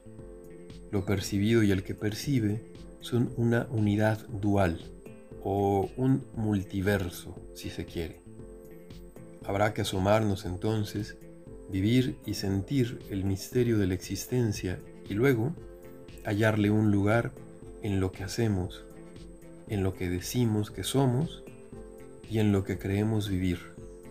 Y conectar así nuestro quehacer terapéutico con esta visión, con esta vivencia, con esta realidad, con este fundamento, pues. Ya que todos vivimos el mundo mediatizado por nuestra percepción o, por retomar las palabras de Jacobo Greenberg, vivimos en una burbuja perceptual. Pero esta burbuja también está entretejida en la percepción general del tiempo en el que nos toca vivir, es decir, el ser humano ahora, desde esta visión occidental que abarca todo nuestro quehacer, se mira desde una perspectiva materialista, segmentada, particularizada, lógica, explicativa, etc. Entonces es buena idea pensar en cómo salir de esos dictámenes para podernos vivir, sentir de formas diversas. Bueno, pues estos son eh, algunos garabatos básicos de estos cuatro aliados. Y estos aliados eh, jamás van solos, ya que guardan íntima relación con los demás. Tanto así que el cambio, la dedicación o la desidia en uno de ellos influye poderosamente en los demás. Por ejemplo, si en tu terapia te das cuenta de que la culpa que llevabas a cuestas, tal vez por muchos años, tiene que ver, entre otras cosas, con que querías, con que querías, tal vez con buena intención, sentirte muy importante para el otro. Y esta importancia se disfrazaba de culpa. Por ejemplo, ¿cómo pude hacerle daño? ¿O cómo pude hacerle mal a esta persona? O seguramente merezco un castigo por ser de esta manera, o por esto me va mal, por no haberle hecho caso a tal dictado de nuestros padres, o las familias, o las buenas costumbres, o la sociedad, qué sé yo. Entonces, eh, ahí se disfraza, ¿no? Se disfraza la importancia personal de culpa. Por lo tanto, los casos que te llevarán tus pacientes en, en la situación de que tú fueras terapeuta, ya no se quedarían atorados en la culpa y, en el caso de ser paciente, ya no quedarían ahí eh, colgados del disfraz de la culpa, como un disfraz o como una ilusión. Se, se podría ver a través de la culpa como un disfraz o como una ilusión y poder ver más directamente este deseo o este miedo de ser importante para el otro. Así, tal vez te apetezca aprender algo más de este tema, de la importancia personal, de manera formal, o también pudiera suceder que ya sin culpa, pues no tengas reparo en distribuir de otra forma tus recursos, recursos materiales, recursos energéticos, recursos relacionales, recursos emocionales, tus tiempos, tus prioridades, y hasta tal vez te des cuenta que el querer ser importante para el otro estaba en función de no tomarte en cuenta como alguien importante para ti. En fin, eso también abre el espacio para otras visiones y maneras de entender y percibir el misterio. Así, la nueva libertad ganada tornará amor y tornará responsabilidad. Así, tu perspectiva de las relaciones y hasta tal vez del fundamento de lo humano va cambiando también. Espero que en este ejemplo sencillo y tal vez hasta caricaturesco mm, pueda haber yo hecho una sugerencia de cómo están interconectados los aliados. Lo cual nos deja cara a cara con el quinto aliado de la psicoterapia, que es la interconexión o la constatación de que todo sucede en la percepción. Una percepción que es cíclica y que podemos ver en las estaciones del año, en las horas del día, en la respiración y la exhalación, en los movimientos de sístole y diástole del corazón, en los ciclos de vigilia, sueño, los ciclos de hambre, alimentación, evacuación y claro, nutrición. Incluso en aquel ciclo mucho más misterioso y complejo que es el nacimiento y la muerte, que me gustaría invitarte a mirarlo de una forma distinta. Nacimiento y muerte no son opuestos, sino que son dos aconteceres en la vida. Dentro de la vida aparecemos, nacimiento, dentro de la vida desaparecemos, muerte. Dentro de la vida, un amanecer, nacimiento, dentro de la vida, un ocaso, muerte. De tal manera que todo está interconectado y se nos presenta a nuestra percepción como cíclico, De esta manera se va develando la poética de un universo que renace, se renueva y se nutre de continuo en la entraña misma del misterio innombrable. Bueno, pues ese es el, texto, digamos, de eh, pues estos aliados, que de cuatro surgieron cinco, por medio del diálogo. Y eso también me hace pensar en cómo surgen las cosas. Eh, uno piensa algo, hace algo, y la vida en sus relaciones y misterios múltiples, pues va dialogando de vuelta también. Y claro, uno responde. Puede haber dicho, no, yo dije que cuatro y aquí se acabó. O abrirme un poquito a, pues de pronto explorar y sentir este diálogo vivo con, eh, pues contigo, que vas siguiendo. Este podcast hecho con, mucho amor, con mucha entrega eh, e intentando estar presente. Así que bueno, ahí está este episodio de Poética Terapéutica y vamos a una práctica, una práctica breve que tiene que ver con todo este asunto.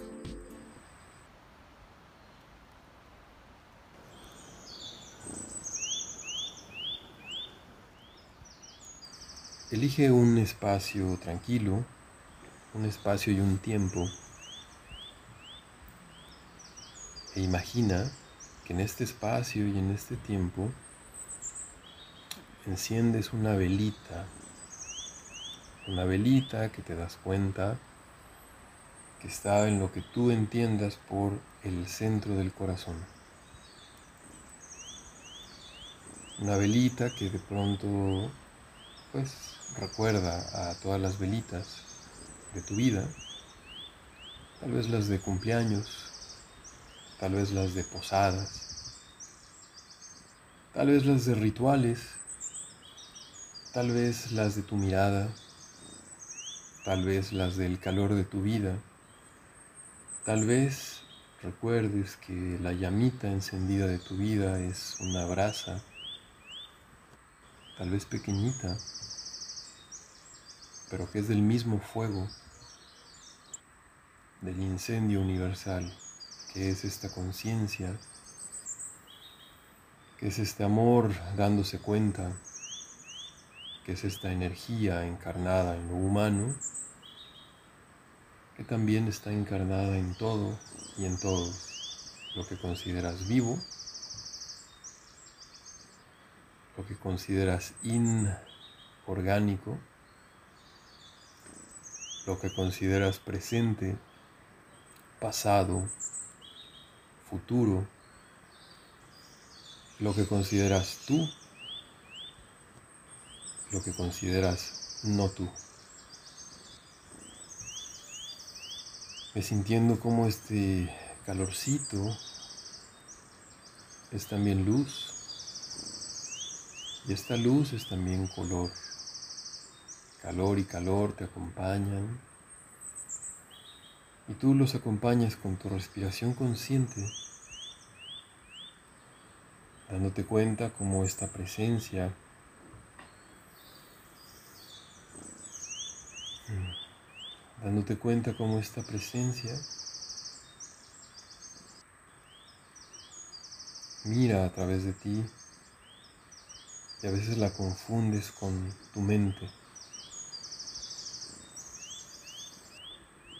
Siente a través de ti y a veces la confundes con tus emociones. Hace a través de ti y a veces la confundes con tus actos. ¿Qué pasa si por un instante te asomas al misterio vivo de la existencia y te das cuenta que esta luz, esta llama viva, este atisbo de conciencia que va más allá de la luz física, porque eres consciente con ojos abiertos y ojos cerrados. Es decir, hay una visión que es una luz, que es más bien conciencia, que es presencia, que es atención. Atención consciente, atención consciente y amorosa. Color, calor, percepción, espacio.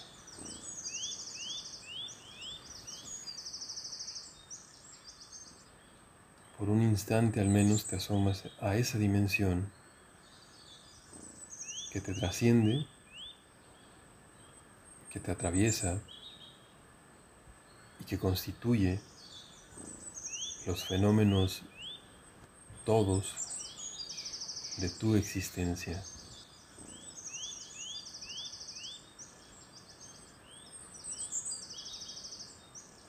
Esta luz si somos conscientes de ella,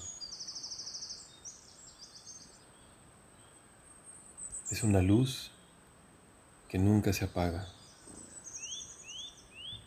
Esta luz, aun y cuando no nos hagamos conscientes de ella, es una luz que nunca se apaga.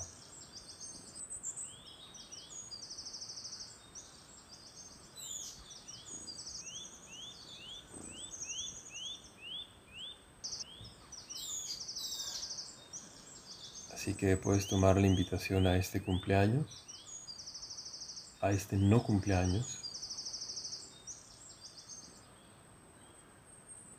Felicitarte a ti misma, a ti mismo. Porque sí, porque no. Y en silencio.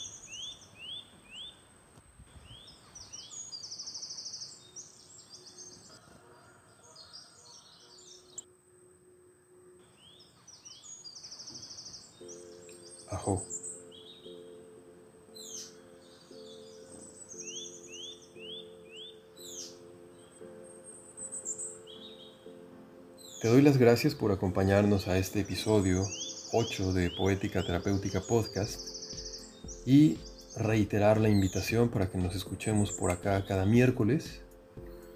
En algún momento del día del miércoles sale el episodio. Em, y también que visites nuestras redes. Estamos en Instagram y en Facebook como Poética Terapéutica y muy en especial para que te unas a nuestra comunidad Poética Terapéutica Podcast también ahí en Facebook. Y con esta invitación renuevo la invitación también para participar ahí. Eh, además de los diálogos que hacemos en, cortito, mensajes eh, privados, ¿por qué no vamos haciendo mensajes públicos y a ver cómo se va tejiendo esta comunidad de otras maneras. Bueno, pues eh, muchas gracias, nos escuchamos la siguiente y que tengas una muy linda eternidad. Yo soy Bruno Díaz, compañero de viaje y anfitrión en este podcast. Nos escuchamos el siguiente. Bye.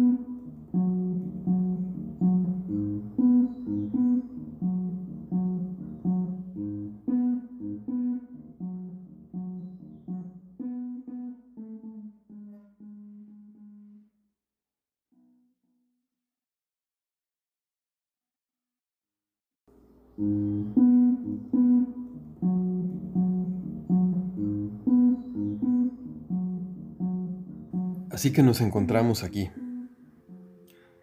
eh, a las puertas del episodio número 8 de Poética Terapéutica Podcast. En este episodio, que es el episodio 5 de cuatro episodios, así, de la serie La psicoterapia y sus misterios, un episodio eh, vivo, un episodio que surge a partir de conversaciones con algunos de ustedes, con algunas de ustedes, donde eh, surge el tema de en qué se debe fijar uno o en qué está bueno fijarse uno a la hora de acercarse a la psicoterapia. Y bueno, como respuesta es este episodio número 5, el, pilón, de esta serie de la psicoterapia y sus misterios que ahora sí termina aquí, hoy. Y eh, bueno, empezamos así. Los cuatro aliados en la terapia que resultan ser cinco. Hay muchas preguntas, dudas, inquietudes, buenas y malas experiencias en torno al asunto de la psicoterapia.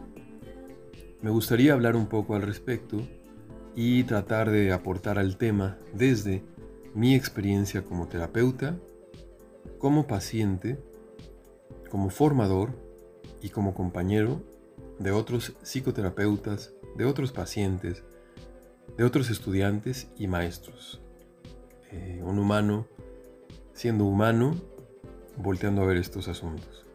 Originalmente pensé el tema para aquel que siente el llamado a desempeñarse en este arte, que como ya mencioné en algún episodio, considero más cerca de la literatura y poesía que de la ciencia de comprobaciones y repeticiones, es decir, lo que se ha dado por eh, llamar cientificismo. Porque la ciencia ciencia es siempre curiosa, abierta y juguetona. Bueno, después creí que puede ser un tema de interés general y decidí darle una manita de gato a un escrito que tenía sobre este asunto en aquel proyecto que me ocupó varios años llamado Los Parajes del Alma y que tiene una página en el Face, que también, bueno, te recomiendo por ahí visitar, aunque mi energía está mucho más puesta en poética terapéutica, tanto en la página, talleres, eh, cursos, como en este eh, podcast. Bien, el tema de los aliados en la psicoterapia surgió como una indagación y también como un intento de respuesta o preguntas al tema de qué es lo importante en un terapeuta. Tanto si uno anhela ser un terapeuta, como si uno quiere acercarse a un terapeuta. Y me gustaría aclarar que es mi perspectiva esta que quiero compartir y que hay terapeutas evidentemente muy eficaces y eficientes que no necesariamente tienen todos estos aliados, sobre todo el cuarto y el quinto. En diversas ocasiones y foros me he encontrado con la misma pregunta, formulada con sus variantes, pero que pudiéramos aterrizar entre dos signos de interrogación y que dice así. ¿Qué es importante para uno que quiere dedicarse a la terapia? Aquí quiero ampliar y decir, dedicarse a la terapia de acompañar a otros o dedicarse a la terapia de uno mismo siendo acompañado por otro, por otra. Me parece entonces que hay muchas maneras de posicionarse frente a esta pregunta. Podríamos hablar de la orientación o la escuela que estudió eh, la terapeuta o el terapeuta. También la disposición interna. Por supuesto también la ética, la técnica, la teoría, acerca de las percepciones mutuas en el consultorio, es decir, eh, la visión, relación entre paciente-terapeuta, terapeuta-paciente y los múltiples nombres. Ahí, eh, como tal vez hayas escuchado, escuelas eh, que suelen decir al acompañado o al cliente, etc. Pero aquí utilizo el término paciente como, como un genérico. Mm, el timing de las intervenciones, el rapport y un muy amplio etcétera. Pero como ya comenté, la propuesta de hoy se llama Los cuatro aliados de la terapia, que resultaron ser cinco.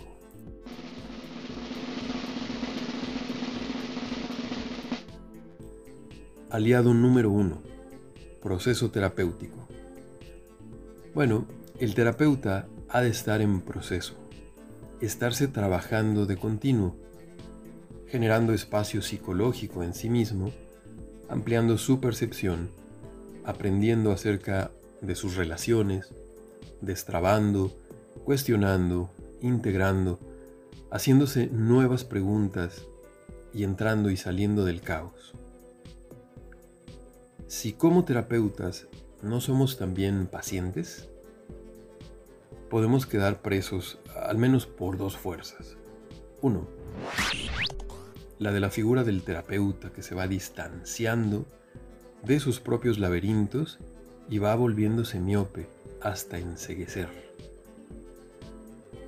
Y la de los diversos monstruos y ojos de huracán que plantean los diferentes pacientes que se acercan al espacio de la consulta.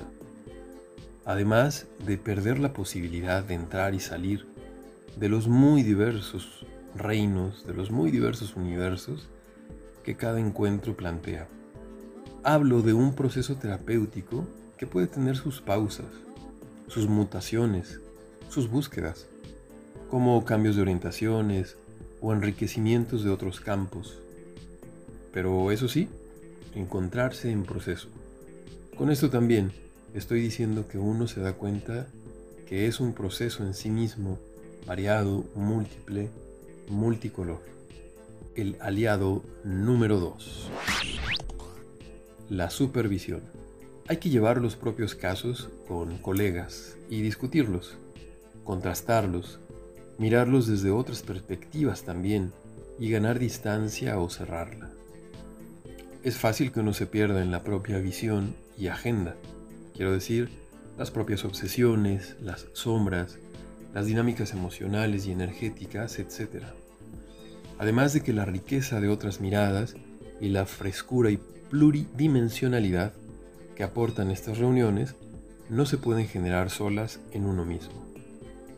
Con todo esto, también uno gana dimensión del lugar en el que se encuentra en el viaje que implica cada proceso. Un viaje en espiral, como dicen las tradiciones ancestrales, un viaje al centro del corazón. Aquí vamos con el aliado número 3, la formación.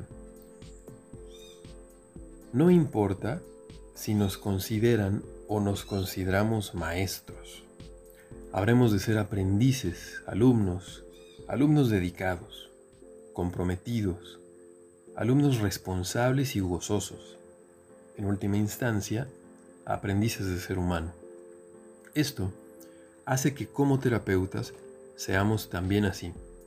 Conforme vamos viviendo y al estar comprometidos con nuestro llamado, nos vamos dando cuenta de que cambiamos. Nos muta la piel, las visiones, los matices de la percepción, nos vamos dando cuenta en ocasiones de maneras dolorosas que hay muchas cosas por aprender y otras tantas por desaprender. Poder mirar distinto, meter nuevo aire y vivir mutaciones es fundamental para esta labor que nos elige y elegimos. Hay quienes sienten la necesidad de formalizar saberes y estudiar, por ejemplo, psicología. Y hay psicólogos que sienten que necesitan diversificarse, mirar más allá o más acá, dentro de sí mismos, o internarse en lo llamado mundo alternativo.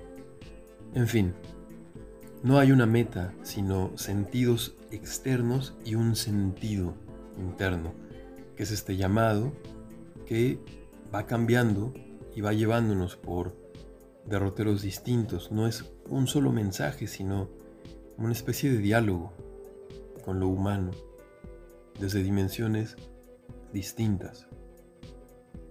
Yo recomiendo mirar hacia lo que ahora se ha dado por llamar saberes ancestrales, pero tratar de profundizar y evitar visiones demasiado románticas, superficiales o edulcoradas.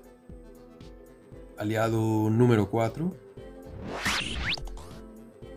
trabajo interior fundamento espiritual.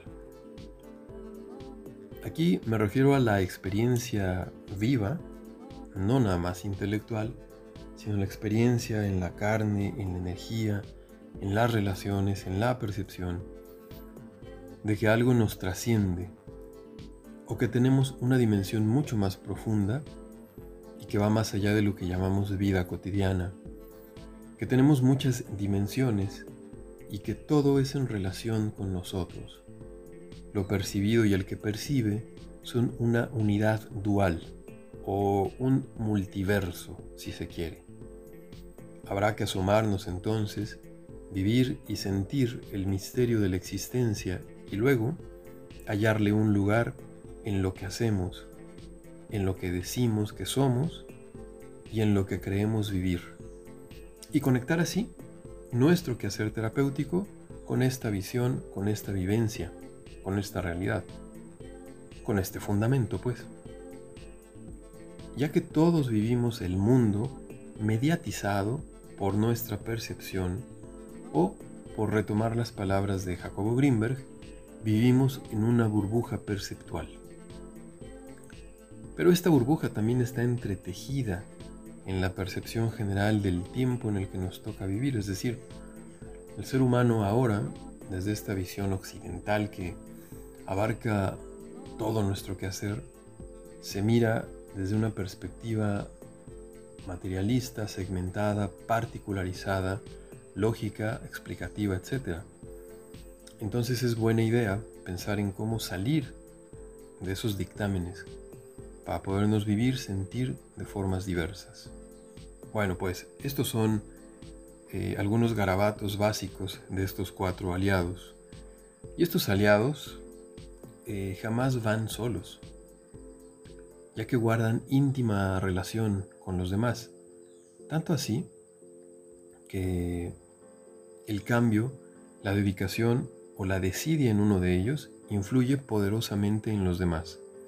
Por ejemplo, si en tu terapia te das cuenta de que la culpa que llevabas a cuestas, tal vez por muchos años, tiene que ver, entre otras cosas, con que querías, con que querías, tal vez con buena intención, sentirte muy importante para el otro. Y esta importancia se disfrazaba de culpa. Por ejemplo, ¿cómo pude hacerle daño? ¿O cómo pude hacerle mal? A esta persona. O seguramente merezco un castigo por ser de esta manera, o por esto me va mal, por no haberle hecho caso a tal dictado de nuestros padres, o las familias, o las buenas costumbres, o la sociedad, qué sé yo. Entonces, eh, ahí se disfraza, Se disfraza la importancia personal de culpa. Por lo tanto, los casos que te llevarán tus pacientes en, la situación de que tú fueras terapeuta ya no se quedarían atorados en la culpa y en el caso de ser paciente ya no quedarían ahí eh, colgados del disfraz de la culpa.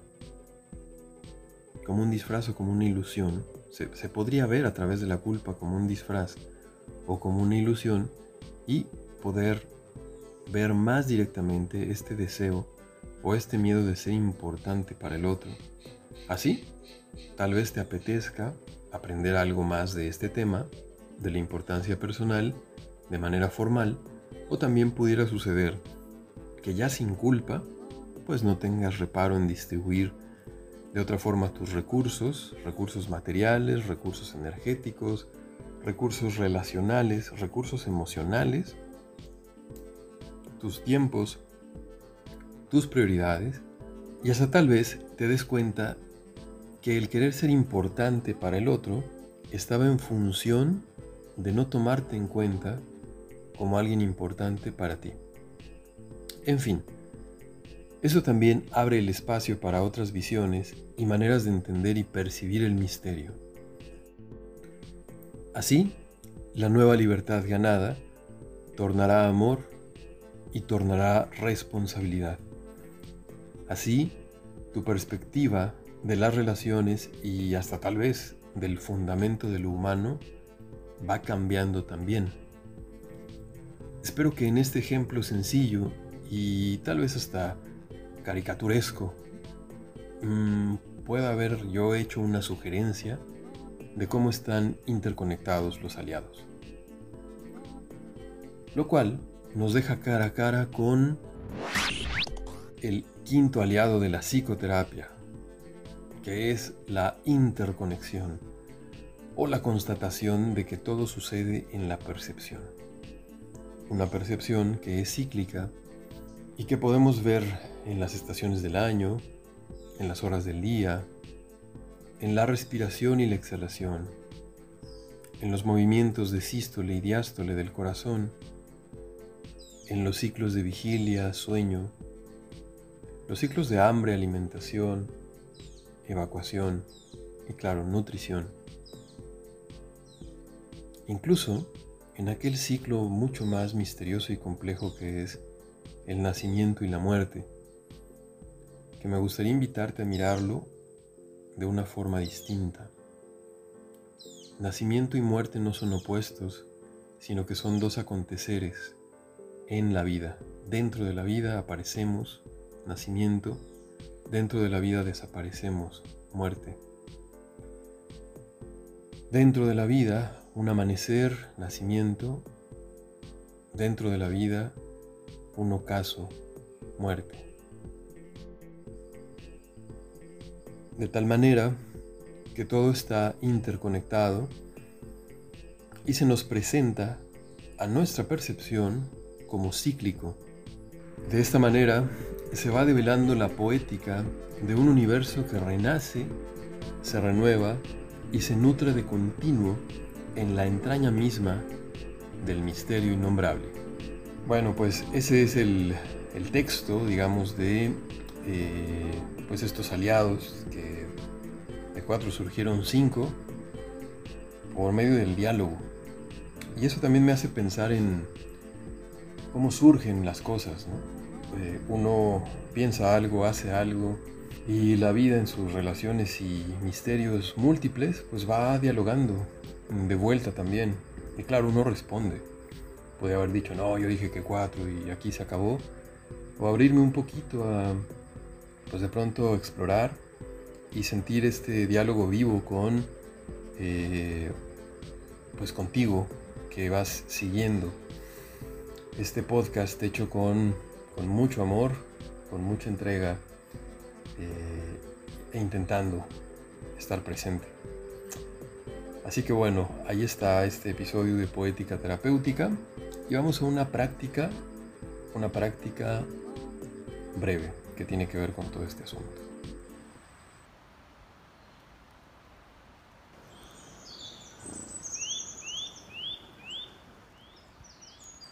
Elige un espacio tranquilo, un espacio y un tiempo e imagina que en este espacio y en este tiempo enciendes una velita, una velita que te das cuenta que está en lo que tú entiendas por el centro del corazón.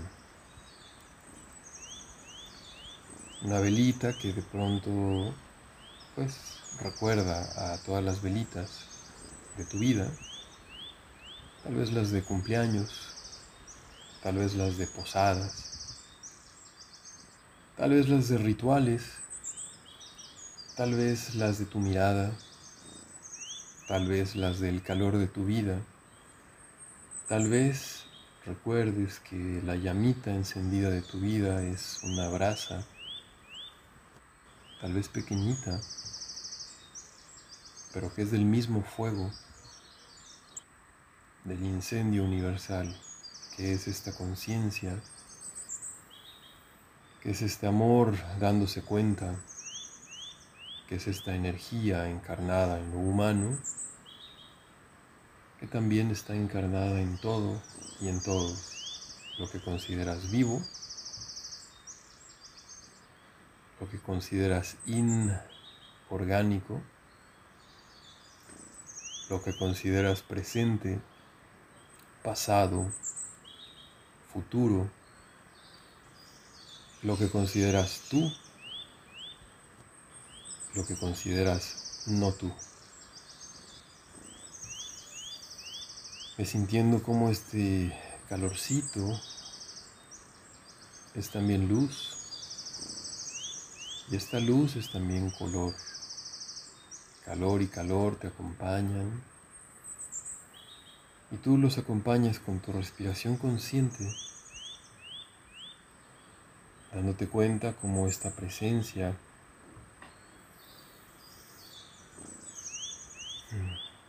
dándote cuenta cómo esta presencia mira a través de ti y a veces la confundes con tu mente.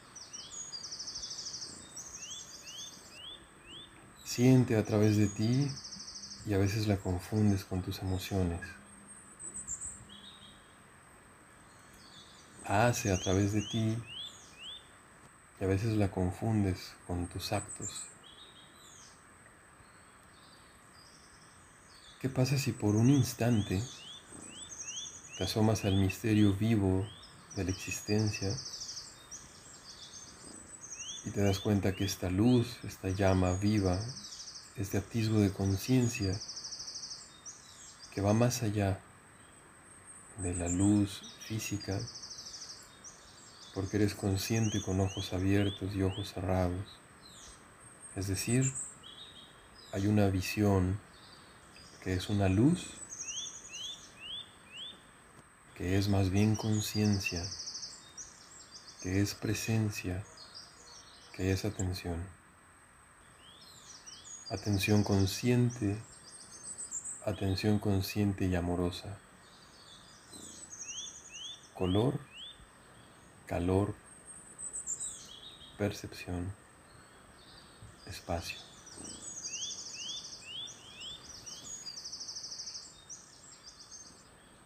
Por un instante al menos te asomas a esa dimensión que te trasciende, que te atraviesa y que constituye los fenómenos todos de tu existencia.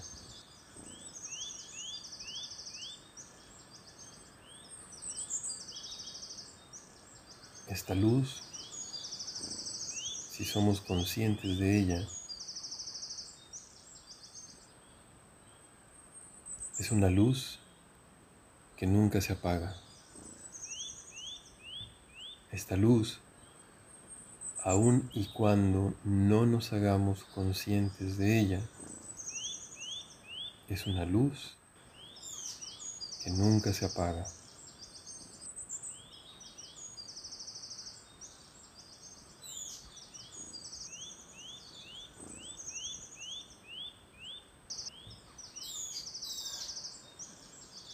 Que puedes tomar la invitación a este cumpleaños, a este no cumpleaños. Felicitarte a ti misma, a ti mismo, porque sí, porque no, y en silencio.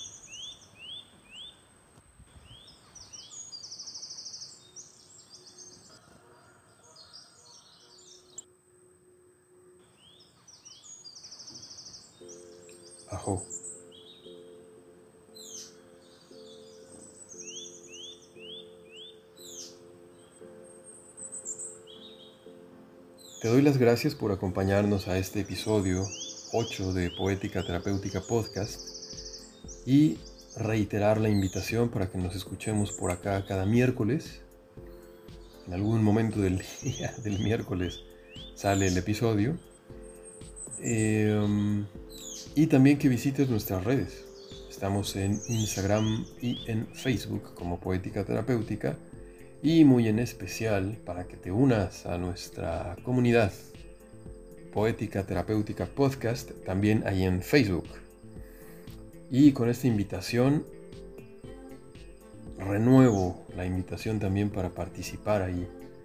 Eh, además de los diálogos que hacemos en cortito, mensajes eh, privados, ¿por qué no vamos haciendo mensajes públicos y a ver cómo se va tejiendo esta comunidad de otras maneras? Bueno, pues eh, muchas gracias, nos escuchamos la siguiente y que tengas una muy linda eternidad. Yo soy Bruno Díaz, compañero de viaje y anfitrión en este podcast. Nos escuchamos el siguiente. Bye.